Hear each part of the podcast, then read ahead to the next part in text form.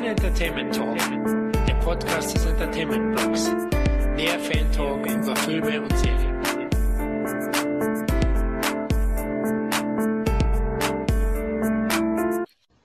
Hallo und herzlich willkommen zu einer weiteren, nein, zu einer besonderen Ausgabe unseres lockeren Filmfan Talks. Denn diesmal werden wir gemeinsam mit den Kollegen des von uns sehr geschätzten Mediennomaden-Podcasts über den schwäbischen Spielberg Roland Emmerich und dessen teilweise durchaus kontroversen Machwerke plaudern. Also sozusagen ein Crossover-Podcast. Aber nun stelle ich erstmal unsere heutige Talkrunde von epochal großen Ausmaßes vor. Das sind zum einen die beiden Mitglieder der Mediennomaden, Patrick und David. Hallo Jungs. Ja, hallo Florian, hallo liebe Hörer. Ja, schön, dass wir da sein dürfen. Ja, schön, dass äh, wir gemeinsam hier diesen wunderschönen Podcast aufzeichnen werden. Ich freue mich schon. Ja, wir freuen uns auch. Auch äh, danke nochmal, dass es geklappt hat. Also wir haben das ja schön von langer Hand geplant und jetzt sind wir hier endlich. Ja, ich bin schon gespannt, wie lange das Ding heute gehen wird. Bei dermaßen vielen Meinungen, aber wir werden es ja eh in zwei Teile teilen. Da komme ich aber nochmal kurz dazu später. Ja, habt ihr auch zur Vorbereitung einige Emmerich-Streifen aufgefrischt oder gar welche neu nachgeholt? Also ich habe vor allem aufgefrischt, weil das gar nicht so einfach war, an diese frühen Sachen ranzukommen. Also ich habe quasi alles ab Universal Soldier nochmal gesehen, mit Ausnahme von Godzilla, den hatte ich noch ganz gut im Kopf. Und ähm, ja, Anonymous, da war ich aber nicht bereit. Also nachdem ich ein paar Kritiken gelesen habe, dann irgendwie beim bei Amazon äh, im Prime 8 Euro zum Leihen zu bezahlen, das sah ich einfach nicht ein. Da, da muss ich dann einfach mal Mut zur Lücke haben. Äh, und halt die frühen Sachen, da war es etwas schwierig dran zu kommen. Deswegen muss ich da leider auch passen. Du bist ein alter Lügen, Hugo. Ich habe extra die Box besorgt. Die lag hier bei mir. Du hättest sie nur holen müssen. Das stimmt überhaupt nicht. Äh, also, also erstmal, ja, stimmt, wir haben ja Moon 44 mal noch zusammengeguckt. Ja, die anderen ach, drei, ja, aber die anderen drei musstest du ja auch gucken. Und dann wollte ich natürlich nicht deine Box dir wegnehmen. Also das, das geht natürlich nicht. Ja, danke, danke, dass ich mich damit beschäftigen durfte. Ja, Nein, tatsächlich mussten wir viel noch nachholen, also vor allem die älteren und einiges auffrischen. Ähm, auch von den neueren Filmen, die hatte ich auch noch nicht gesehen. White House Down beispielsweise oder ähm, ja, Patriot ist jetzt nicht der neueste, aber das war auch ein Film, den ich nachholen musste. Also ich habe einige Entdeckungen machen können, ja. Das glaube ich. Also Patriot finde ich nicht schlecht. Der könnte von Canon sein, oder Kevin? Von Canon? Nein. Findest du nicht? Nein. Dafür ist, der ist viel zu aufwendig. Das schon, aber er ist auch sehr reaktionär, glaube ich. Wenn er Das die, stimmt schon. Ich meine, der Name sagt alles, ne? stimmt, das ist das Programm hier bei Patriot. Aber da kommen wir, da kommen wir erst in Teil 2 dazu, glaube ich. Aber ich erkläre es ja. Ja, zum anderen vervollständigen das heutige Quasselquartett der Kevin und meine Wenigkeit. Hallo Kevin. Ja, hallo Florian. Freust dich auch schon auf dieses Quartett? Ja, ist mal was Neues. Vierer hatten wir bis jetzt noch nicht.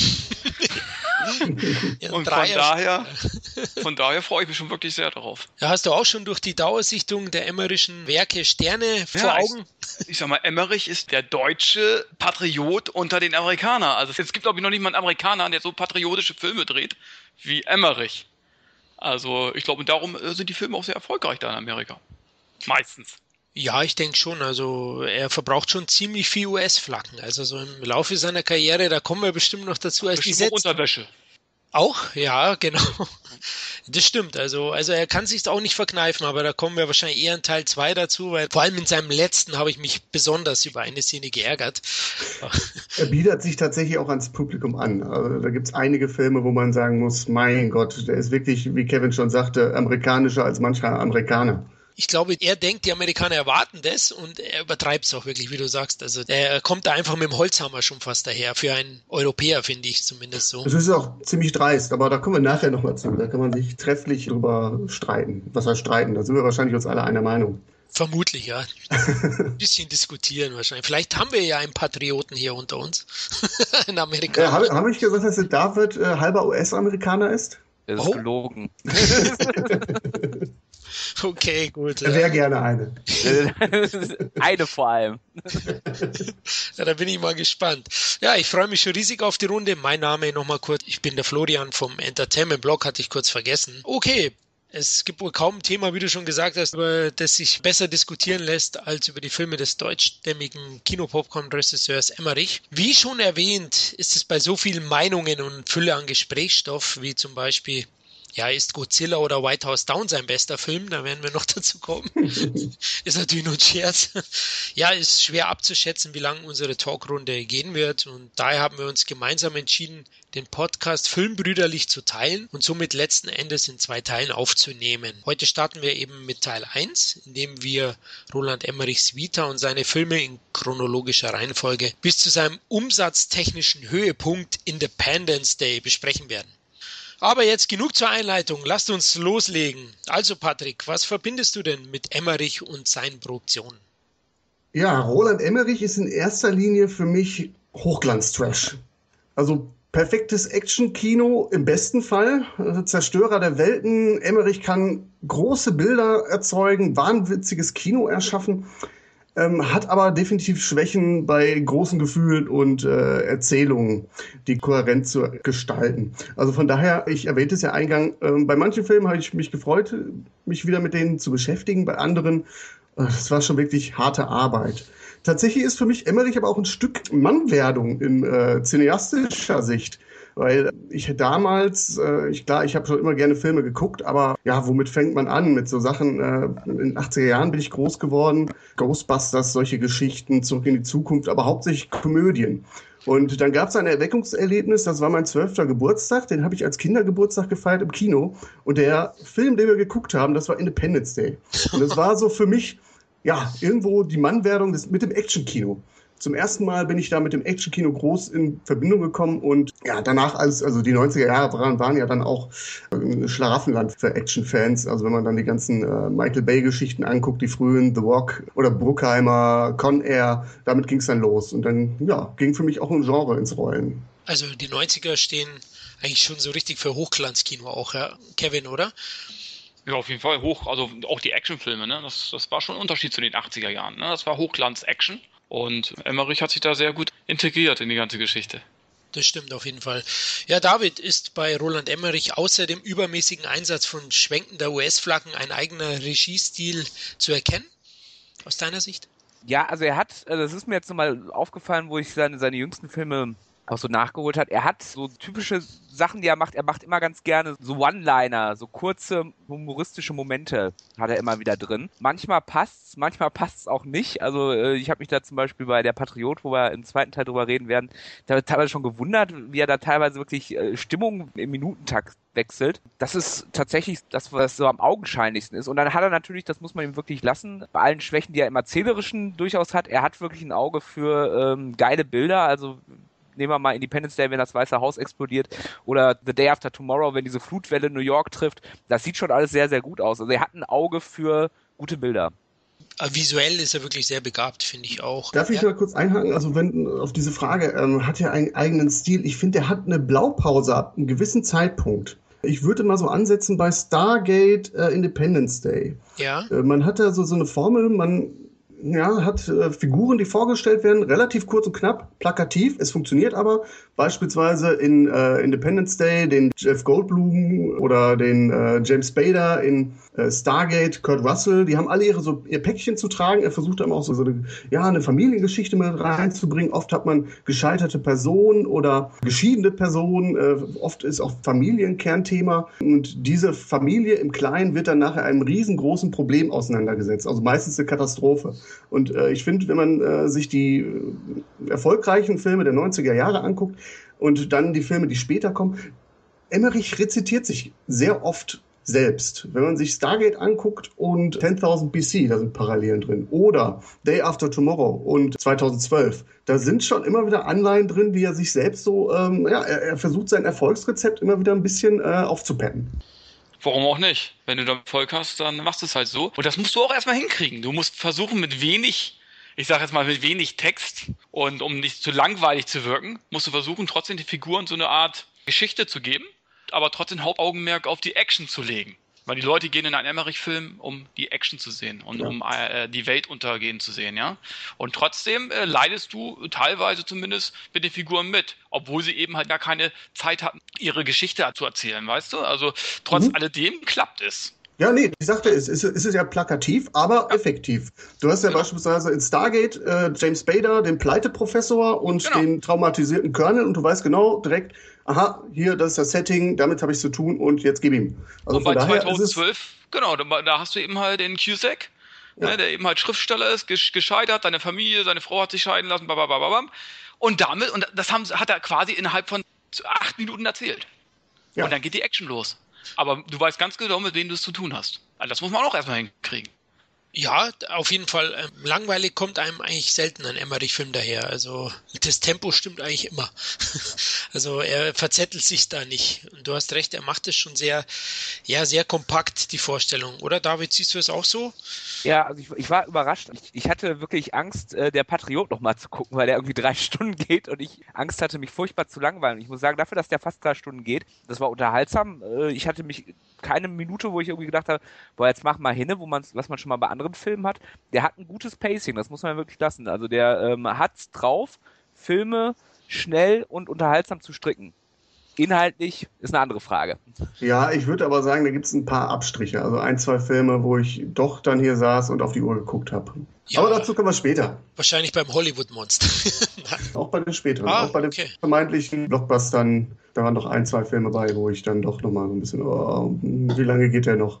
Also ich glaube, ich spreche für uns alle. Ähm, wenn wir Studiobosse wären, würden wir Emmerich schon bedenkenlos einen Blockbuster-Stoff anbieten, oder? Da kriegt man schon eigentlich immer zumindest das, was Publikum erwartet, bekommt serviert.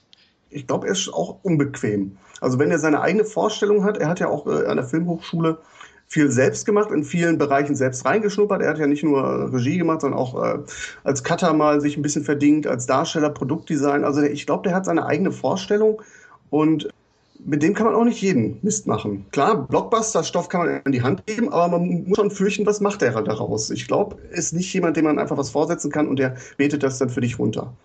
Ja, das glaube ich nicht. Eine gewisse freie Hand wird er schon fordern vom Studio. Ja. Jetzt sowieso, denke ich. Er hat ja auch zwei durchaus große Franchise-Sachen abgelehnt. Er wurde ja wohl Spider-Man 2002 angetragen, das hat er abgelehnt.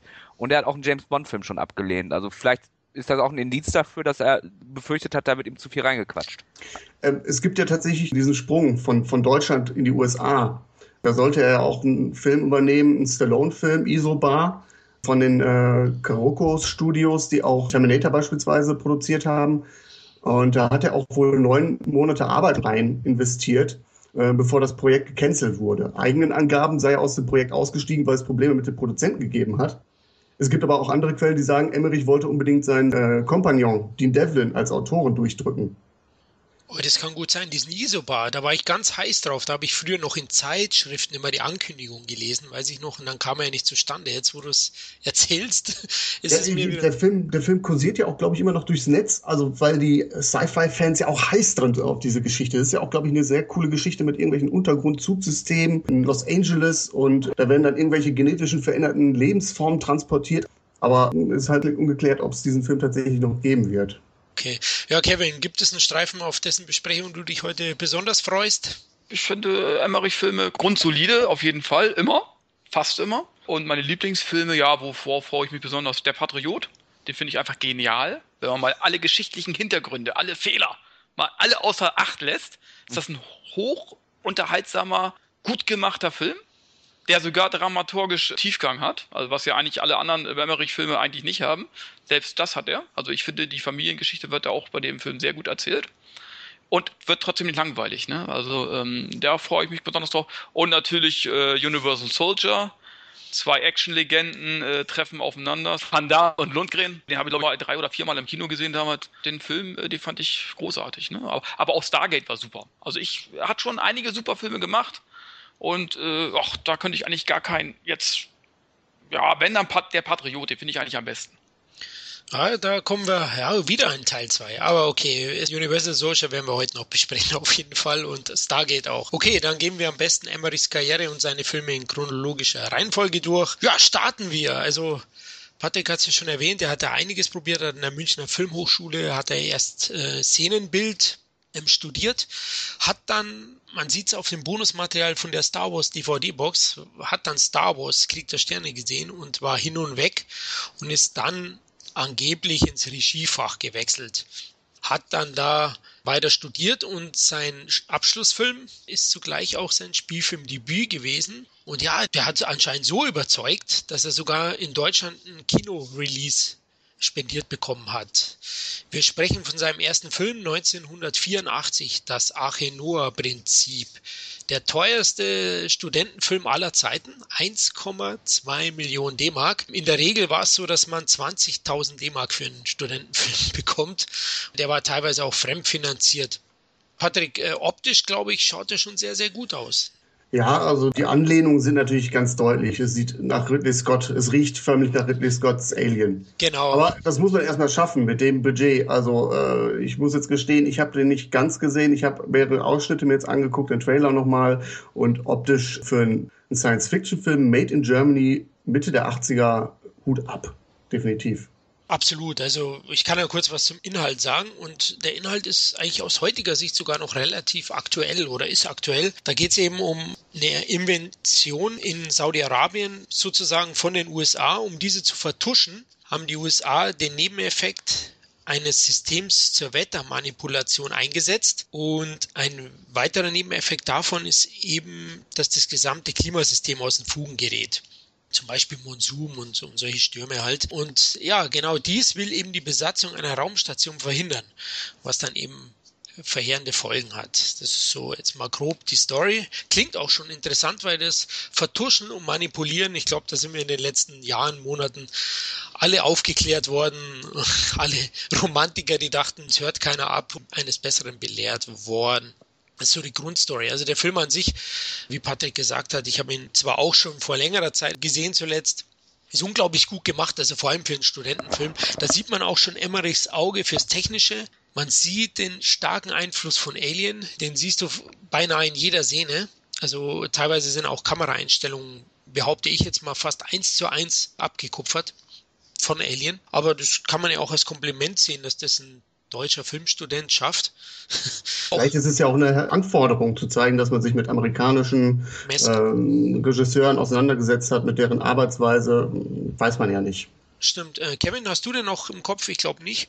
Nein.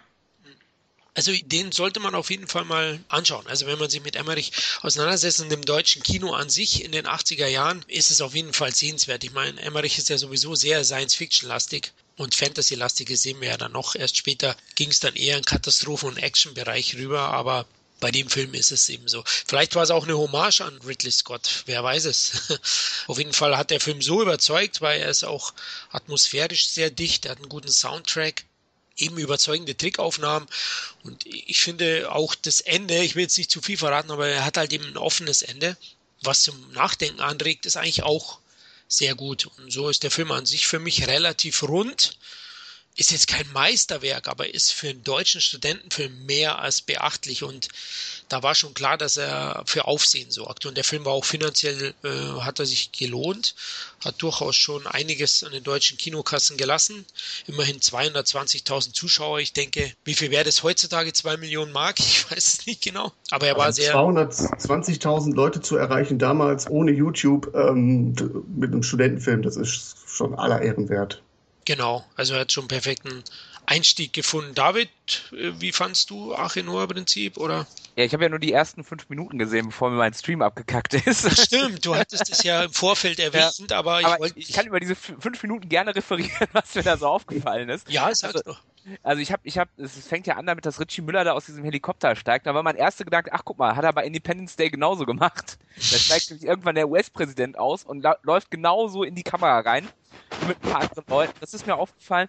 Und äh, was ich ganz interessant fand, er ist da ja schon sehr amerikanisiert. Also Richie Müller spielt da ja schon irgendeinen amerikanischen Astronauten oder so. Also er streckt da ja quasi schon filmisch die Fühler Richtung Hollywood aus. Also er, er tut so, als wäre es amerikanisch, wenn ich das richtig verstanden habe. Ich denke auch, ich bin mir gar nicht sicher, ob er überhaupt den deutschen Autorenfilm kennt, der in den 70ern mit, mit Fassbender und Co. Äh, hochgehalten worden ist. Also ja. er ist schon sehr amerikanisiert, ja. Er sagt wahrscheinlich, ja, habe ich irgendwann mal in der Vorlesung gehabt, war, habe ich mich nur äh, mal unterschrieben bin wieder gegangen, als Fassbender dran war. Ich habe keine Ahnung. vermutlich, vermutlich. Ja, Richie Müller spielt ja da genau die Hauptrolle. Er spielt einen Amerikaner, spielt den auch sehr gut. Ähm, Finde ich überzeugt auch. Wie findest du ihn optisch? Also das, was ich gesehen habe, es ist halt so ein typischer 80er Jahre Sci-Fi-Film, ne? Düster, äh, mit äh, noch schönen Practical Settings. Das finde ich ja immer ganz schön, wenn das halt doch wirklich da war, wenn die das noch wirklich gebaut haben. Also dafür, dass das ein Studentenfilm war, da habe ich schlechtere Studentenfilme gesehen. ja, ich auch, ja. Auf jeden Fall. Also es war ein sehr, sehr guter Einstieg. Äh, 84 und, und ein Jahr später hat er schon den nächsten Film nachgelegt. Auch noch überwiegend auch mit deutschen Schauspielern, aber wobei der Hauptdarsteller, glaube ich, schon kein Deutscher mehr war. Da müsst ihr jetzt nochmal, da müsst ihr mir helfen. Es geht auf jeden Fall um den zweiten Film von Emmerich, dem Fantasy-Horrorstreifen Joey, der großer Achtungserfolg war, hat auch auf einigen Fantasy-Filmfesten in Europa Preise geholt hat natürlich noch mehr Interesse auf den Schwaben gelenkt. Joey, habt ihr den gesehen? Wer möchte darüber eine Arbeit schreiben? Nein, Patrick. ja, also Joey ist einer von den Emmerich-Filmen, die er noch äh, mit deutschen Produktionsmitteln und Finanzmitteln äh, realisiert. Ist auch mit viel, viel amerikanischen Darstellern und teilweise seine Stammcrew, die er nachher dann auch für die nächsten drei Filme noch mitnimmt. Da kommt auch, glaube ich, die äh, Zusammenarbeit mit seiner Schwester Ute ja auch ins Rollen. Ja, worum geht's? Äh, es geht um einen kleinen Jungen, Joey, der nach dem Tod seines Vaters ähm, telekinetische Kräfte entwickelt. Und ähm, auf einmal spielen die Spielzeuge in seinem Zimmer verrückt. Ähm, sein Vater scheint sich zu melden aus dem Jenseits mit Hilfe eines roten Spielzeugtelefons. Und es stellt sich aber raus, es ist gar nicht der Vater, sondern ein böser Geist, der in einer Bauchrednerpuppe wohnt. Und plötzlich passiert da jede Menge Scheiße. Äh, ja, Joeys Haus verwandelt sich eigentlich in ein Tollhaus. Ja, ich habe den als Kind gesehen und ich muss ganz ehrlich sagen, der ist schon sehr düster. Ne? Er ist schon sehr gruselig. Also ich, ich finde, das ist ja die familienfreundliche Version von Saw. oh, ich hätte jetzt, mit der Puppe. Ich hätte jetzt Chucky die Mörderpuppe gesagt. Ich dachte schon, Chucky ist ein US-Remake von Joey, aber so namentlich würde es ja auch passen. Ähm, so ist er nicht, aber ja, er ist schon, er geht schon fast mehr in die Horrorrichtung. Ja, da, da sagst du was. Ist das jetzt ein Horrorfilm oder ist es ein Kinderfilm? Er ist ja auch sehr stark angelehnt an so Filme wie äh, Goonies oder E.T., ganz klar. Die Parallelen sind offenkundig. Ja. Ähm, dafür, also dafür, dass es ein Horrorfilm ist, ist er mir nicht horrormäßig genug und Kinderfilm ist aber auch nicht, dafür ist er zu gruselig. Also äh, denk mal an diese Eröffnungsszene, das Spielzeug erwacht zum Leben, aber das ist nicht so wie bei Toy Story, wo alles schön Friede, Freude, Eierkuchen ist. Die Spielzeuge gehen ja auf ihn los. Genau, man sieht da auch das Interesse von Emmerich oder, oder seine Bezüge zum US-Mainstream-Kino. Also das zeigt es auch wieder ganz deutlich, wo er, wie du gesagt hast, Goonies, wo er immer wieder auch sich Ideen holt, wo er abkupfert, wo er in Hommagen setzt. Kevin, hast du Joey gesehen? Ja, auch schon ewig hier als Kind. Also ich muss auch sagen, ich habe mich eher gegruselt bei dem Film, aber so wirklich ein, Grus ein Gruselfilm ist es nur auch nicht. Hat mich auch so ein bisschen an Poltergeist erinnert, auch teilweise. So ein paar Parallelen gab es mhm. da auch. Und sieht auch wirklich sehr amerikanisch aus und sieht auch wirklich Spielberg-mäßig aus. Man hat schon gesehen, dass sich da Emmerich doch schon wirklich an, auch an Spielberg orientiert. Ja, also die Episode mit dem, äh, wo, wo dann plötzlich diese Telefongesellschaft kommt mhm. und die ganze Kleinstadt unter Quarantäne stellt, das ist eins zu eins, wenn das FBI kommt und E.T. Äh, e mhm. plötzlich äh, dingfest macht. Wobei mich schon wundert, was das eigentlich für eine Telefongesellschaft ist, die plötzlich da so die Macht hat, eine ganze Kleinstadt unter Quarantäne zu stellen. Die hieß NSA, glaube ich. Hatten die eigentlich Pistolen oder auch nur Mikros wie bei ET dann in der neuen Version? Wahrscheinlich sowieso nur Mikros. David, hast du Joey? Nee, habe ich nicht. Ich überlege gerade, war das der, der gestern lief? Nee, das war Hollywood Monster. Ah, okay, da kann ich dann nachher was zu sagen. Oh, da freue ich mich dann. Genau, Joey, also, also wirklich, findest du noch sehenswert, Patrick, aus heutiger Sicht? Ich war zwischendurch ein bisschen, ähm, ja, ich muss es ehrlich so sagen, angepisst, weil es einfach ein Mash-up aus verschiedenen Filmen ist, die man alle gesehen hat. Äh, also E.T. haben wir schon gesagt, äh, Kevin sagte Poltergeist. Teilweise sind das Szenen, die so ein bisschen an Space Odyssey 2001 erinnern, wenn es dann plötzlich so ein bisschen psychedelisch wird. Du hast ganz viele Star Wars-Referenzen darin, also viele Figuren, die da irgendwie rumlaufen. Das ist ja dann auch dieser kleine Roboter, der Freund von Joey, der ganz klar R2D2 symbolisieren soll. Ich weiß nicht lustig. Klar, man kann den gucken. Ich fand den aber auch inhaltlich völlig krude. Nicht, weil er übersinnlich oder so ist, sondern weil das Übersinnliche völlig unmotiviert in Erscheinung tritt. Also man weiß nicht, träumt Joey nur? Wieso entwickelt er eigentlich telekinetische Kräfte? Warum rastet die Puppe aus? Und ja, was, was ist das für eine Telefongesellschaft? Also ich saß da die ganze Zeit und dachte mir so, mh, hm, irgendwie passt da alles nicht zusammen. Und da passiert ja richtig viel äh, Mist Und ich fand dann auch die Darstellung von den Figuren ziemlich unglaubwürdig. Also da passiert voll der Ape-Shit. Und was machen die Figuren in diesem Film? Gucken nur blöd durch die Gegend. Also, also ich, ich fand den nicht wirklich gut. Klar, er hatte irgendwo seine Lacher, unfreiwillig eher, aber ich würde den jetzt nicht weiterempfehlen. Okay. Kevin, äh, würdest du noch mal also ich habe ihn zumindest noch technisch ganz gut in Erinnerung. Also technisch war der schon gut gemacht. Aber es ist wirklich so ein Mischmasch-Film, ne? Also aus sämtlichen Filmen alles zusammengeklaut und dann in einen Film verpackt. also ähm, ja, es ist schon bestimmt 15 Jahre her, wo ich das letzte Mal gesehen habe. Damals fand ich ihn okay, aber ich habe ihn auch äh, nicht mehr wiederholt äh, angeschaut. Das heißt, äh, dann fand ich ihn auch nicht so toll. Ja gut, aber vielleicht muss man auch so auffallen. Ne? Ähm, Roland Emmerichs Karriere hat es letztlich dann bewiesen, dass, dass es wohl doch richtig war, so sich zu entscheiden. Er fiel damals auch mit solchen Filmen auf in Deutschland. Ich war auch damals überrascht, dass das eben von einem deutschen Regisseur ist. Der einzige, vielleicht besprechen wir den auch irgendwann mal, der, gut, der hat ganz andere, qualitativ ganz andere Filme gedreht, aber der auch so ein bisschen im Fantasy-Genre unterwegs war, war Wolfgang Petersen mit einigen Werken, die natürlich ganz andere Budgets hatten und Qualität Täter eben. Aber er fiel mir da schon auf. Ich fand das, das Cover immer ganz schön. Das rote Telefon, das hat mich irgendwie als Kind natürlich irgendwie angezogen. Aber ich würde ihn jetzt auch nicht kaufen. Patrick, du hast so eine Dreierbox gekauft. Genau, mit, mit Joey, Hollywood Monster und Moon 44. Oh. Da ist dann auch noch, glaube ich, eine kleine Doku drauf, 44 äh, Minuten über ähm, Roland Emmerichs ähm, Werdegang, so von seiner Studienzeit bis so in etwa bis Godzilla äh, deckt es so ein bisschen äh, autobiografisch das Leben ab. Taugt die was oder ist die sehr Werbe? Ja, also es ist natürlich sehr stark aus der Sicht von Emmerich. Der kommt da sehr stark zu Wort. Es ist nicht, ja, also die Distanz ist nicht gegeben. Okay. Ich fand es interessant, weil er so, so ein bisschen was von seinem Selbstverständnis preisgab, aber ist kein Muss. Definitiv nicht. Okay, aber die war recht günstig, oder? Die Dreierbox? Ja, ich habe 8 Euro bezahlt. Bin Prime-Kunde, also ohne Versand ging. Okay, kann man machen. Wollte gerade sagen, also da, da hast du auch nicht so viel falsch gemacht, ne? Also, Nö, absolut nicht. Wobei, äh, also wenn ihr die äh, käuflich erwerben wollt, über einen guten Preis können wir reden. ja, das bin ich eigentlich immer, der die Filme in den Himmel lobt, um sie teuer bei Ebay zu verkaufen. Aber jetzt haben wir einen zweiten auch.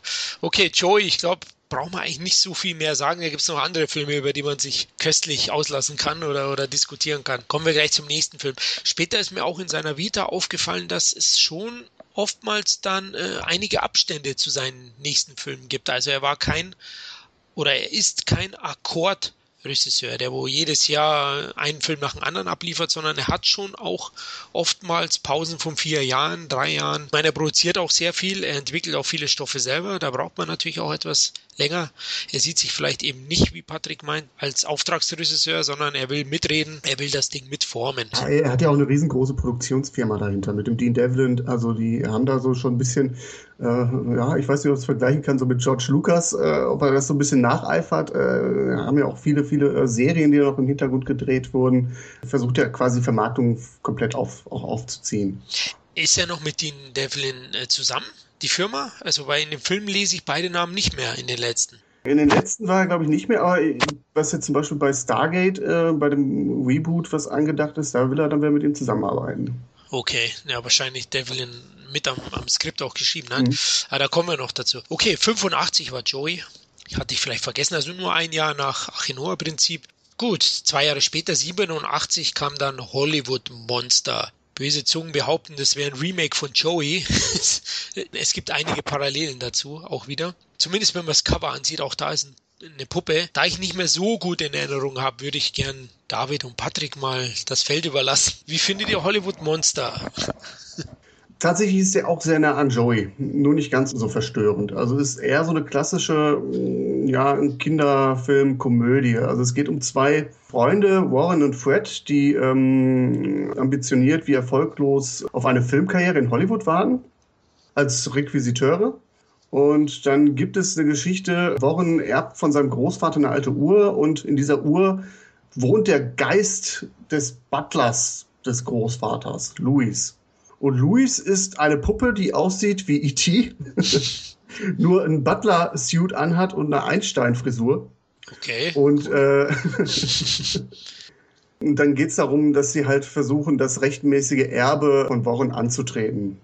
Und dann ist ja noch so ein Spukhaus. Also so ganz, muss ich ehrlich sagen, ich bin da auch irgendwann ein bisschen ausgestiegen. Also dann kam der David gestern rein und hat mich dann noch ein bisschen abgehalten davon, den wirklich, wirklich tief zu verfolgen. Aber ähm, da war doch noch ein Regisseur, der irgendwie das Haus in die Luft sprengen will oder so, für einen Film. War das nicht auch noch ein Thema? Kann ich mich noch so lose Ja, sie, sie müssen irgendwie in das Haus von einem alten Großvater, äh, von einem verstorbenen Großvater, um äh, da das Millionenerbe irgendwie zu finden. Und dann gibt es ja noch einen, einen, einen skrupellosen Anwalt, der noch hinterher ist. Also äh, ich bin da ein bisschen ausgestiegen, muss ich ehrlich sagen. Also wie du schon sagst, einige Parallelen weist er auch auf. Gut, der Unterschied ist, die Hauptdarsteller sind diesmal eher schon Jugendliche. Ja, die haben mich so ein bisschen an Bill Tette so erinnert. So von der, okay. Ne, also vielleicht so Anfang, Anfang 20, so in den, ein bisschen abgedreht sollen die da rüberkommen. Äh, äh, viel, viele Gags, dann Zitate, Referenzen an Horrorstreifen, viele hast du da im Hintergrund, läuft im Fernsehen Dawn of the Dead und vieles ist so in Anlehnung von den ganzen Fantasy- und Abenteuerfilme, die wir ja auch schon angesprochen haben, ne? also Goonies beispielsweise. Und äh, David, äh, wie fandst du ihn? Ja, das, was ich gesehen habe, also spätestens als ich diese hoch hochgezogenen 80er Jahre Hosen mit äh, Hosenträger von einem der Hauptdarsteller gesehen habe, war ich dann raus. äh, nee, also ich, das, was ich da gesehen habe beim Patti, wie lange war ich da? 40 Minuten oder so? Das war schon, ja, okay, es, es ist halt ein seine anderen Filme halt äh, einer, der äh, vor allem auf Tricks setzt und die sind halt, die sehen halt gut aus. Die Puppe sieht für Mitte der 80er echt gut aus. Diese, diese, ähm, wie heißt die nochmal? Diese, dieser ähm, Louis. Louis, äh, äh der Louis. Fandst du, dass sie so richtig gut aussah? Also für, für die damalige Zeit, also wenn ich das mit E.T. vergleiche, warum nicht? Also du sagst, das ist besser als E.T.? Das habe ich nicht gesagt. ich sage, es ist ähnlich gut. Naja. Also. Ich kann mich nicht mehr so gut erinnern. Ich weiß nur, also der Gruselfaktor von dem, von dem Butler, der war ja, naja, also. Äh, der hat auch im Deutschen eine sehr beschissene Synchronstimme. Also man kann den nicht so wirklich für voll nehmen, habe ich so den Eindruck gehabt. genau, der, so kam es mir auch vor der demente Opi so nach dem Motto, ja, ja, erzähl mal ruhig, so fühlte ich mich so ein bisschen. genau, das habe ich auch so empfunden. Also da holt er dich halt nicht ab. Ja, also da nimmt er dich nicht gefangen. Ich fand die zwei Figuren eigentlich relativ sympathisch. Also nee, der ist nicht unsympathisch, der Film, absolut nicht. Und man kann den auch gucken, das ist so typischer äh, Stoff, wie man den damals gesehen hat. Könnt ihr noch erinnern bei RTL, wenn Bud Spencer präsentiert, äh, Sonntagvormittags irgendwelche Filme Ehrlich? Nee. Kann ich mich nicht mehr erinnern. Könnt ihr euch nicht mehr daran erinnern? Er hat dann seine, äh, dann saß Bud Spencer da und hat dann gesagt, so ja, jetzt gibt's wieder einen neuen Film. Da war dann irgendwie so, so typische 80er Jahre Filme mit irgendwelchen Gnomen und äh, da gibt's doch diesen, ich weiß gar nicht, wie der heißt, dieser Polizist mit dem Hund und dann kommt noch ein Gnom, der dann hilft, den Fall zu lösen und es gab nur so Filme eigentlich, so typische 80er Jahre Stil Abenteuerfilme. So Jugendabenteuer. Genau, genau. Okay. Und da hat er, da wird er gut reinpassen. Wobei er natürlich nicht die Klasse von so Sachen wie Goonies oder so erreicht. Masterpiece. Goonies, also können wir einen eigenen Podcast machen. Kaum ein Film hat mich mehr geprägt. Ja, wobei ich, ich weiß halt nicht, ob die heute noch so funktionieren. Ich habe immer Furcht, zurückzukehren bei solchen Filmen.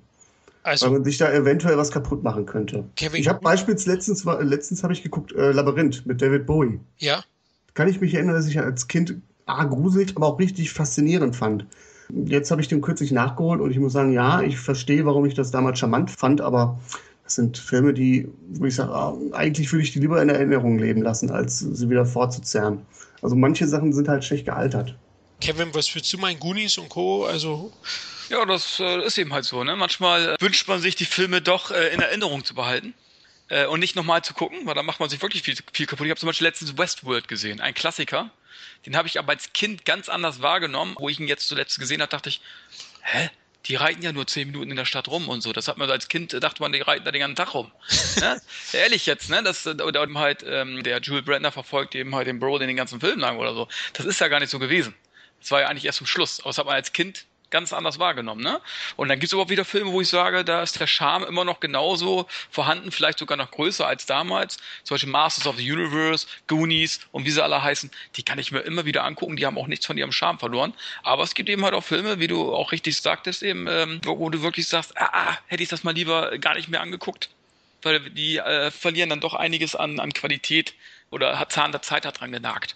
Ne? Darum gehe ich zum Beispiel nie zu Klassentreffen Ja, du hast deine Jugendliebe seit 20 Jahren nicht gesehen, denkst doch jeden Tag drüber ach Mensch, das war die toll, ne? Dann gehst du zum Klassentreffen und denkst, oh mein Gott, was ist das? Ja, dann weiß man selber, dann guckt man selber in den Spiegel und denkt, scheiße, bin ich alt geworden und die sieht auch scheiße aus. Dann wäre ich bloß nicht hingegangen. Und darum meide ich zum Beispiel auch Klassentreffen. Da macht man sich auch viel kaputt. Ich kann es bestätigen von meinem letzten Klassentreffen. das ist tatsächlich so. Man kommt da und denkt sich, oh mein Gott, was sind das für Gesichtsgrätschen? Die sahen aber früher alle besser aus. Genau. Deswegen nehmen wir unsere Podcasts auch nur noch via TS oder Skype auf. Müssen wir uns nicht mal angucken. Genau. Das stimmt, ja. Wir haben alle praktisch bearbeitete Bilder von uns, ja, alle zehn Jahre jünger gemacht. Kevin, hast du Hollywood Monster? Nein. Ich glaube, wir, wir drei, oder, können sagen, den muss er nicht nachholen. Also ich finde tatsächlich dann sogar Joey ein bisschen besser oder zumindest interessanter. Ja, finde ich auch. Allgemein gilt ja Hollywood Monster als einer seiner schwächsten Filme. Also wenn man bei IMDb schaut, da ist er mit 3,8 sehr schwach bewertet. Man darf das jetzt nicht mal als Bibel nehmen, aber es ist schon ein Trend zu sehen, immer wenn ein Film da eine hohe Bewertung hat, dann ist die Wahrscheinlichkeit auch hoch, dass er mir gefällt. Bei mir ist es zumindest so. Aber ja, ich finde ihn auch schwächer. Ich finde Joey auch insgesamt den gelungeneren Film. Äh, ja, auch tricktechnisch. Also äh, ja. was, was äh, Emmerich bei Joey abfeuert, bei aller Klauerei, die er da zelebriert, ähm, ist es trotzdem doch sehr ansehnlich. Auf jeden Fall und eben bei Hollywood Monstern. Ich finde, es war auch finanzieller und qualitativer Sicht ja auch ein Rückschritt oder ein Rückschlag für ihn. Der Film war ja finanziell kein Hit, war auch eben bei der Kritik durchgefallen und hat ihn dann doch schon auch eine längere Pause beschert. Warum auch immer. Vielleicht hat er dadurch länger gebraucht, um Geldgeber für seinen nächsten Film zu finden. Und den würde ich jetzt auch gerne mit euch besprechen. Drei Jahre Pause 1990 hat der schwäbische Spielberg, so wie er damals genannt wurde hier in Deutschland, den Science-Fiction-Actioner Moon 44, mit dem er ja doch einen respektablen Erfolg gelandet hat und auch dadurch seine Fahrkarte nach Hollywood eingelöst hat. Äh, Moon 44, ähm, Kevin, hast du den? Ja, es war einer der ersten Filme eigentlich. Ich glaube, den habe ich sogar noch vor Joey gesehen damals. Aber den habe ich nicht wegen äh, Roland Emmerich gesehen, weil der hatte eben halt auch noch keinen Namen zu der Zeit. Das war einfach ein Film, den hast du aus der Videothek mitgenommen. Und es war halt ein Science-Fiction-Film und auch recht relativ gut gemacht. Also sieben Millionen Mark hat der, glaube ich, damals gekostet. Dann hatte er Michael Paré in der Hauptrolle, bekannt aus Straßen in Flammen. War zu der Zeit noch eine relativ große Nummer. Relativ. Ne? Und ähm, doch, also äh, ist zwar auch schon bestimmt 15, 17 Jahre her, wo ich ihn gesehen habe. Aber ähm, ich habe ihn noch recht gut in Erinnerung und auch die Effekte konnten sich sehen lassen.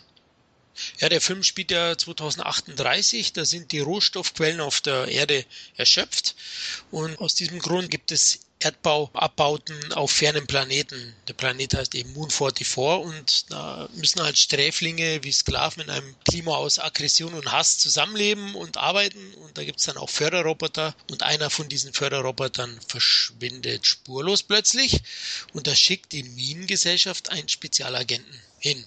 Michael Paré, Felix Stone heißt er im Film. Das kann sich auch nur ein Deutscher ausdenken, oder? So ein Namen für eine amerikanische Rolle. Felix Stone. Das ist unglaublich. Das stimmt, ja. Früher habe ich auch so kleine Trademans geschrieben für Filme und da hießen die auch immer, ja, ich weiß noch, ein, ein Trademan von mir hieß Ricky the Crasher. und das Witzige ist, naja, jetzt erzähle ich vielleicht zu viel, aber das war irgendwie 95 und da habe ich, habe ich über so einen Agenten geschrieben und ja, der ist im Urlaub Plötzlich kommt ein Hubschrauber und schießt ihm so eine Kapsel nach unten. Und in der Kapsel ist eine Brille und da wird ihm alles erklärt, was er zu tun hat. Dasselbe gab es 2000 in Mission Impossible 2. Da soll noch einer behaupten, die NSA würde uns alle nicht bespitzen. Genau, die haben mir meine Ideen geklaut und ja, ich stehe jetzt da, ne? ich muss jetzt Podcasts machen. Spaß beiseite. Ja, wie findet ihr Moon 44? Ja, wir haben den ja zusammen gesehen. Ah, sehr gut. ich habe ja vorhin mal gesagt, dass, dass er eigentlich ein sehr gutes Pacing hat, äh, Roland Emmerich.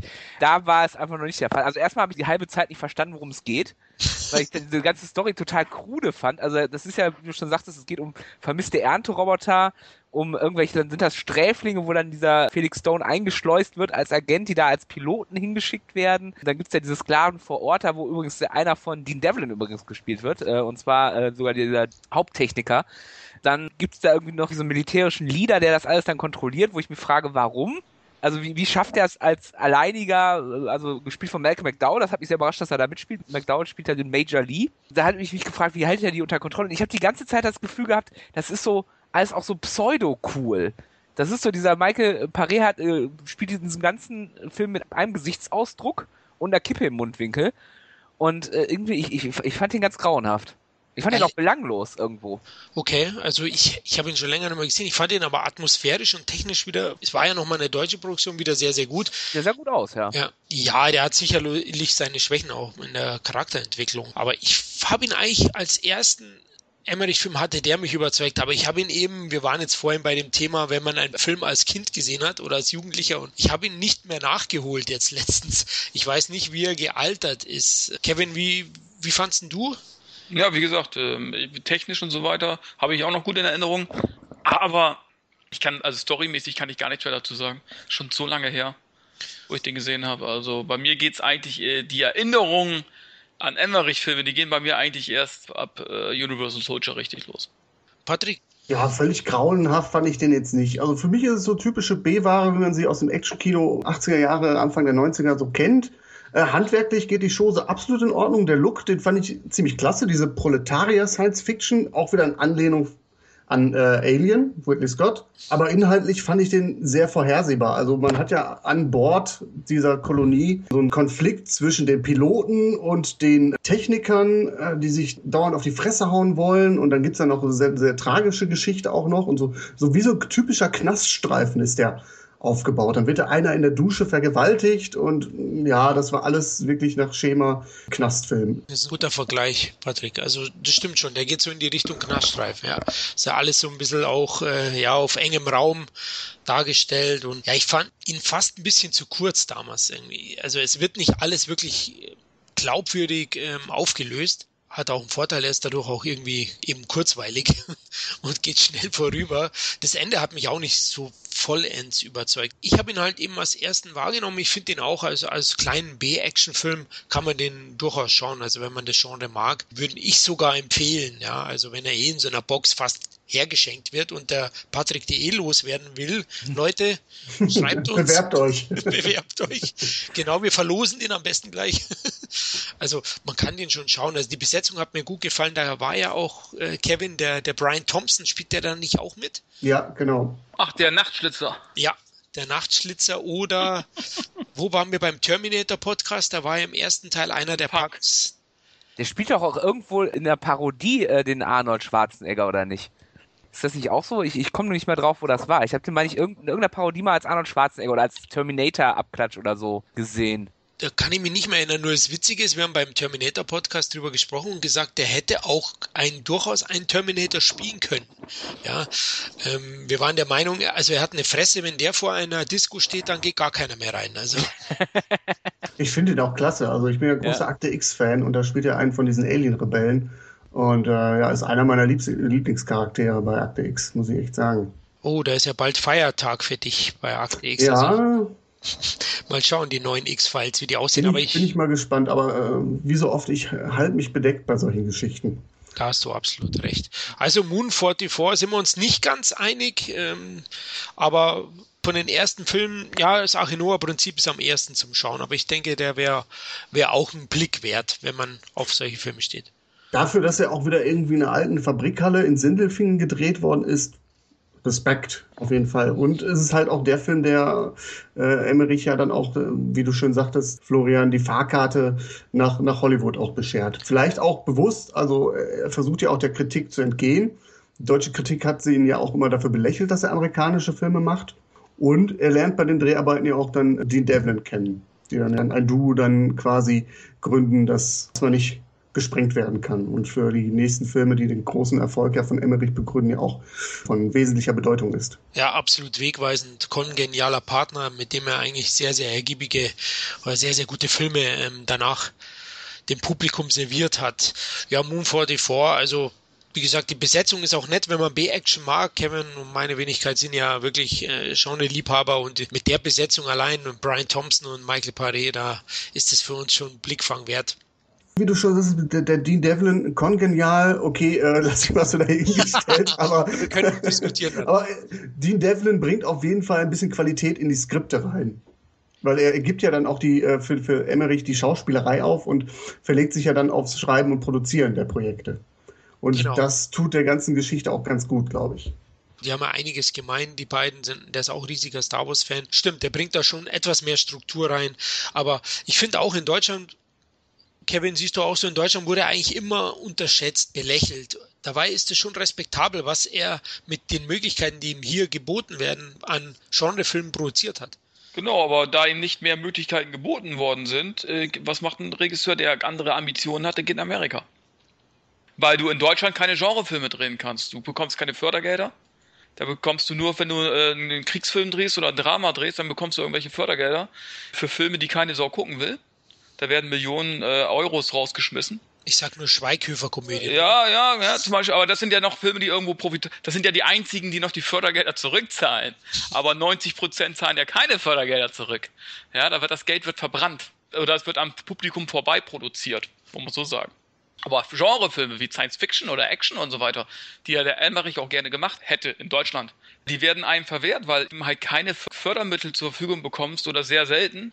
Und von daher, was bleibt dir anderes über? Wenn du dann eben halt sowas drehen willst, drehst du entweder mit äh, wenig Budget, heutzutage durch Crowdfunding-Aktionen oder was ich was, oder private Finanzhilfen, oder du gehst halt nach Amerika, wo du dann eher sowas noch finanziert bekommst. Richtig, genau. Und ein großer Vorteil, als er nach Amerika ging, war sicher, dass er doch immer seine Filme teurer aussehen hat lassen, wie sie waren. Ja, vielleicht ist es dann auch so ein bisschen die deutsche Filmkritik. Also, wir haben es ja gerade angesprochen, Roland Emmerich orientiert sich ja offensichtlich nicht an Fassbender und Co. Ne? Ja. Und ähm, man muss ja auch immer ein bisschen was Gehaltvolles irgendwo sehen. Äh, Das deutsche Kino hat ja auch immer für sich so, wenn man mal von den ganzen Blockbustern, Schweighöfer-Komödien, wenn man die mal so außer Acht lä- lässt, dann ja auch immer so ein bisschen, ja, Film ist immer irgendwie was Intellektuelles. Ja, und das ist ja auch klar das Problem des deutschen Feuilletons. Also ich Ja. habe immer das Gefühl, wenn ich amerikanische Kritiken lese und ich lese deutsche Kritiken, die deutschen Kritiken, die, sind immer so mit der Nase so ein bisschen weiter oben, so ein bisschen so, oh, das ist aber, die Figur ist aber nicht gut entwickelt und, oh, und das ist aber ganz schön brutal, da wird einem der Kopf weggeschossen und, und äh, genau das ist so dieses Problem, was wir hier haben. Wenn wir einen deutschen Film erwarten, erwarten der deutsche Feuilleton immer noch Fassbender oder äh, Herzog, ja. Das hat einfach mit der Realität nichts mehr zu tun. Und ähm, äh, es gibt guten deutschen Film, das, das stelle ich gar nicht in Abrede. Und jetzt muss ich tatsächlich mal Til Schweiger verteidigen. Das tut mir sehr, sehr weh, das zu machen.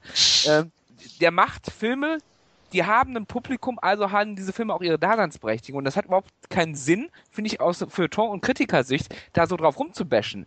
Also in der Art und Weise, wie es in Deutschland gemacht wird. Das will wenigstens das Publikum sehen. Genau. Ja, dann sieht dann Erfolgen und die Erfolge geben ihm recht. Man muss die Filme nicht toll finden, aber die treffen mal den Nerv des Publikums. Ja. Aber da werden eben halt äh, Tausende von Filme irgendwie gefördert, die keine Sau sehen will. Und da muss Ja. man sich doch einfach mal äh, das Fördersystem einfach auch mal fragen. Äh, das muss total neu geschaffen werden, das ganze System. Da sitzen irgendwelche alten Säcke, die irgendwelche Sachen entscheiden, weil sie eben halt da schon 30 Jahre sitzen in den Gremien. Ja, und äh, das muss einfach komplett neu aufgezogen werden. Und darum kommen auch keine vernünftige deutschen Genrefilme zustande. Ganz einfach. Wenn man sich jetzt mal den Werdegang von Emmerich anguckt, hat Emmerich in den 80er Jahren das gleiche Problem gehabt oder Ende der, der 80er, Anfang der 90er wie heute ein Uwe Boll? Naja, also Uwe Boll äh, finde ich, gut, um ein bisschen abzuschweifen, kann man ein bisschen vergleichen. Beide denken ja immer groß. Ja, beide denken groß, obwohl Boll äh, letzten Endes dann auch wieder kleine Brötchen backen musste. Aber muss eben halt sagen, er war größtenteils für seine Produktionen selber verantwortlich und hat sie selbst äh, finanziert. Oder eben halt durch die Boll AG finanzieren lassen. Hat also auch ohne Fördergelder und so weiter Filme, auch teilweise große Filme, ob sie jetzt gut sind, lasse ich immer dahingestellt. Aber er hat es eben halt geschafft, große Stars und große Filme zu drehen. Zumindest, sage ich jetzt mal, äh, eine Zeit lang. Und das muss man ihm eben halt auch zugute halten. Ne? Wie die Qualität letzten Endes immer ist, das ist immer eine andere Frage. Also das gilt ja auch für Emmerich. Also was man ihm erlassen muss, was er mit geringen Mitteln in Deutschland schafft, wie er versucht, Hollywood äh, nachzueifern, ist beachtlich, aber an der Stelle macht es auch die Filme noch nicht gut, ne? nur weil man jetzt große Vorbilder hat. Also vielleicht ist das Budget einfach zu eng gewesen, um ihn quasi machen zu lassen. Für, für Also solche Filme auf jeden Fall. Also so ein Film wie Moon 44, da ist für sieben Millionen, da hat er eigentlich schon echt äh, viel draus, wie ich es noch in Erinnerung habe, ja. Aber so einen Film kannst du normalerweise nicht mit sieben Millionen Mark machen. Da brauchst du schon ein paar Dollar mehr. Ja. Und das muss man auch respektieren. Also das finde ich auch lobenswert bei ihm. Und er hat ja letztlich dadurch eben den Weg nach Hollywood geschafft. Also das, was er, glaube ich, wollte, hat er erreicht. Und das muss man eben auch respektieren. Gut, war ein tolles Seitenthema jetzt. Lass uns weitergehen in seiner Vita, nämlich zu seinem ersten großen Hollywood-Film. Und jetzt sind wir schon wieder bei den Karolko Studios. Vorhin hat ja der Patrick angesprochen. Die haben ja die Terminator-Teile gemacht, Cliffhanger, Basic Instinct.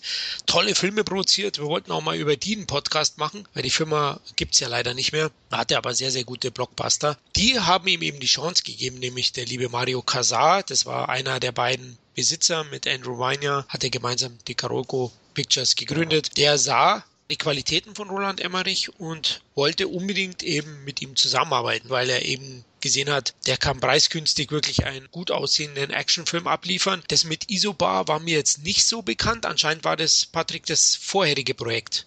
War das genau. vor Juni, ja? Genau, und daran hat er gearbeitet, eigene Aussage nach neun Monaten, bis es dann irgendwie dann aufgrund Verwicklung mit den Produzenten, äh, wer hat recht, weiß man jetzt im Nachhinein wahrscheinlich nicht. Dann hat er, glaube ich, äh, Universal Soldier angeboten bekommen. Genau, ein richtig erfolgreiches Hollywood-Debüt hat er mit Universal Soldiers abgelegt. Ist ja sogar ein Franchise geworden. Es gab ein paar Fortsetzungen, aber ich glaube, die waren qualitativ dann deutlich schwächer. Also Teil 2 äh, kann ich nur noch mit Grausen mich dran erinnern eigentlich. Den fand ich nicht gut. Ja, David, hast du Universal Soldier mal wieder gesehen? ich habe den äh, zum ersten Mal tatsächlich gesehen in Vorbereitung auf diesen Podcast. Das war so einer von diesen Actionfilmen, die immer so an mir vorbeigegangen sind. Der war ja damals, glaube ich, auch ab 18, ne? Sogar äh, indiziert äh, war der. Oder indiziert sogar. Siehst du, äh, ich wohne auf dem Land und bin auch auf dem Land groß geworden und da ist halt nicht so einfach dran zu kommen an so Filme. Ja, klar. Und deswegen habe ich den nie gesehen, äh, habe natürlich aber immer so, also als ich so 14 war und diese ganzen Filme dann so versucht habe nachzuholen, war es natürlich auch immer einer dieser Filme, die man, oh, der ist super brutal, den muss man gesehen haben. Und bin dann relativ unvoreingenommen drangegangen, habe mir den nochmal geguckt. Der ist jetzt ab 16, glaube ich, inzwischen, ne? Den haben sie ja runtergestuft. Richtig. Ja, und ja, also ich, ich glaube, ich hätte ihn mit 14 geiler gefunden als jetzt. Aber ich meine, er war okay. Er ist halt so ein typischer Early 90er äh, Actionfilm. Jean-Claude Van Damme gucke ich mir immer gerne an. Also Timecop liebe ich, ist, auch wenn er äh, inhaltlich äh, eigentlich ein Scheißfilm ist.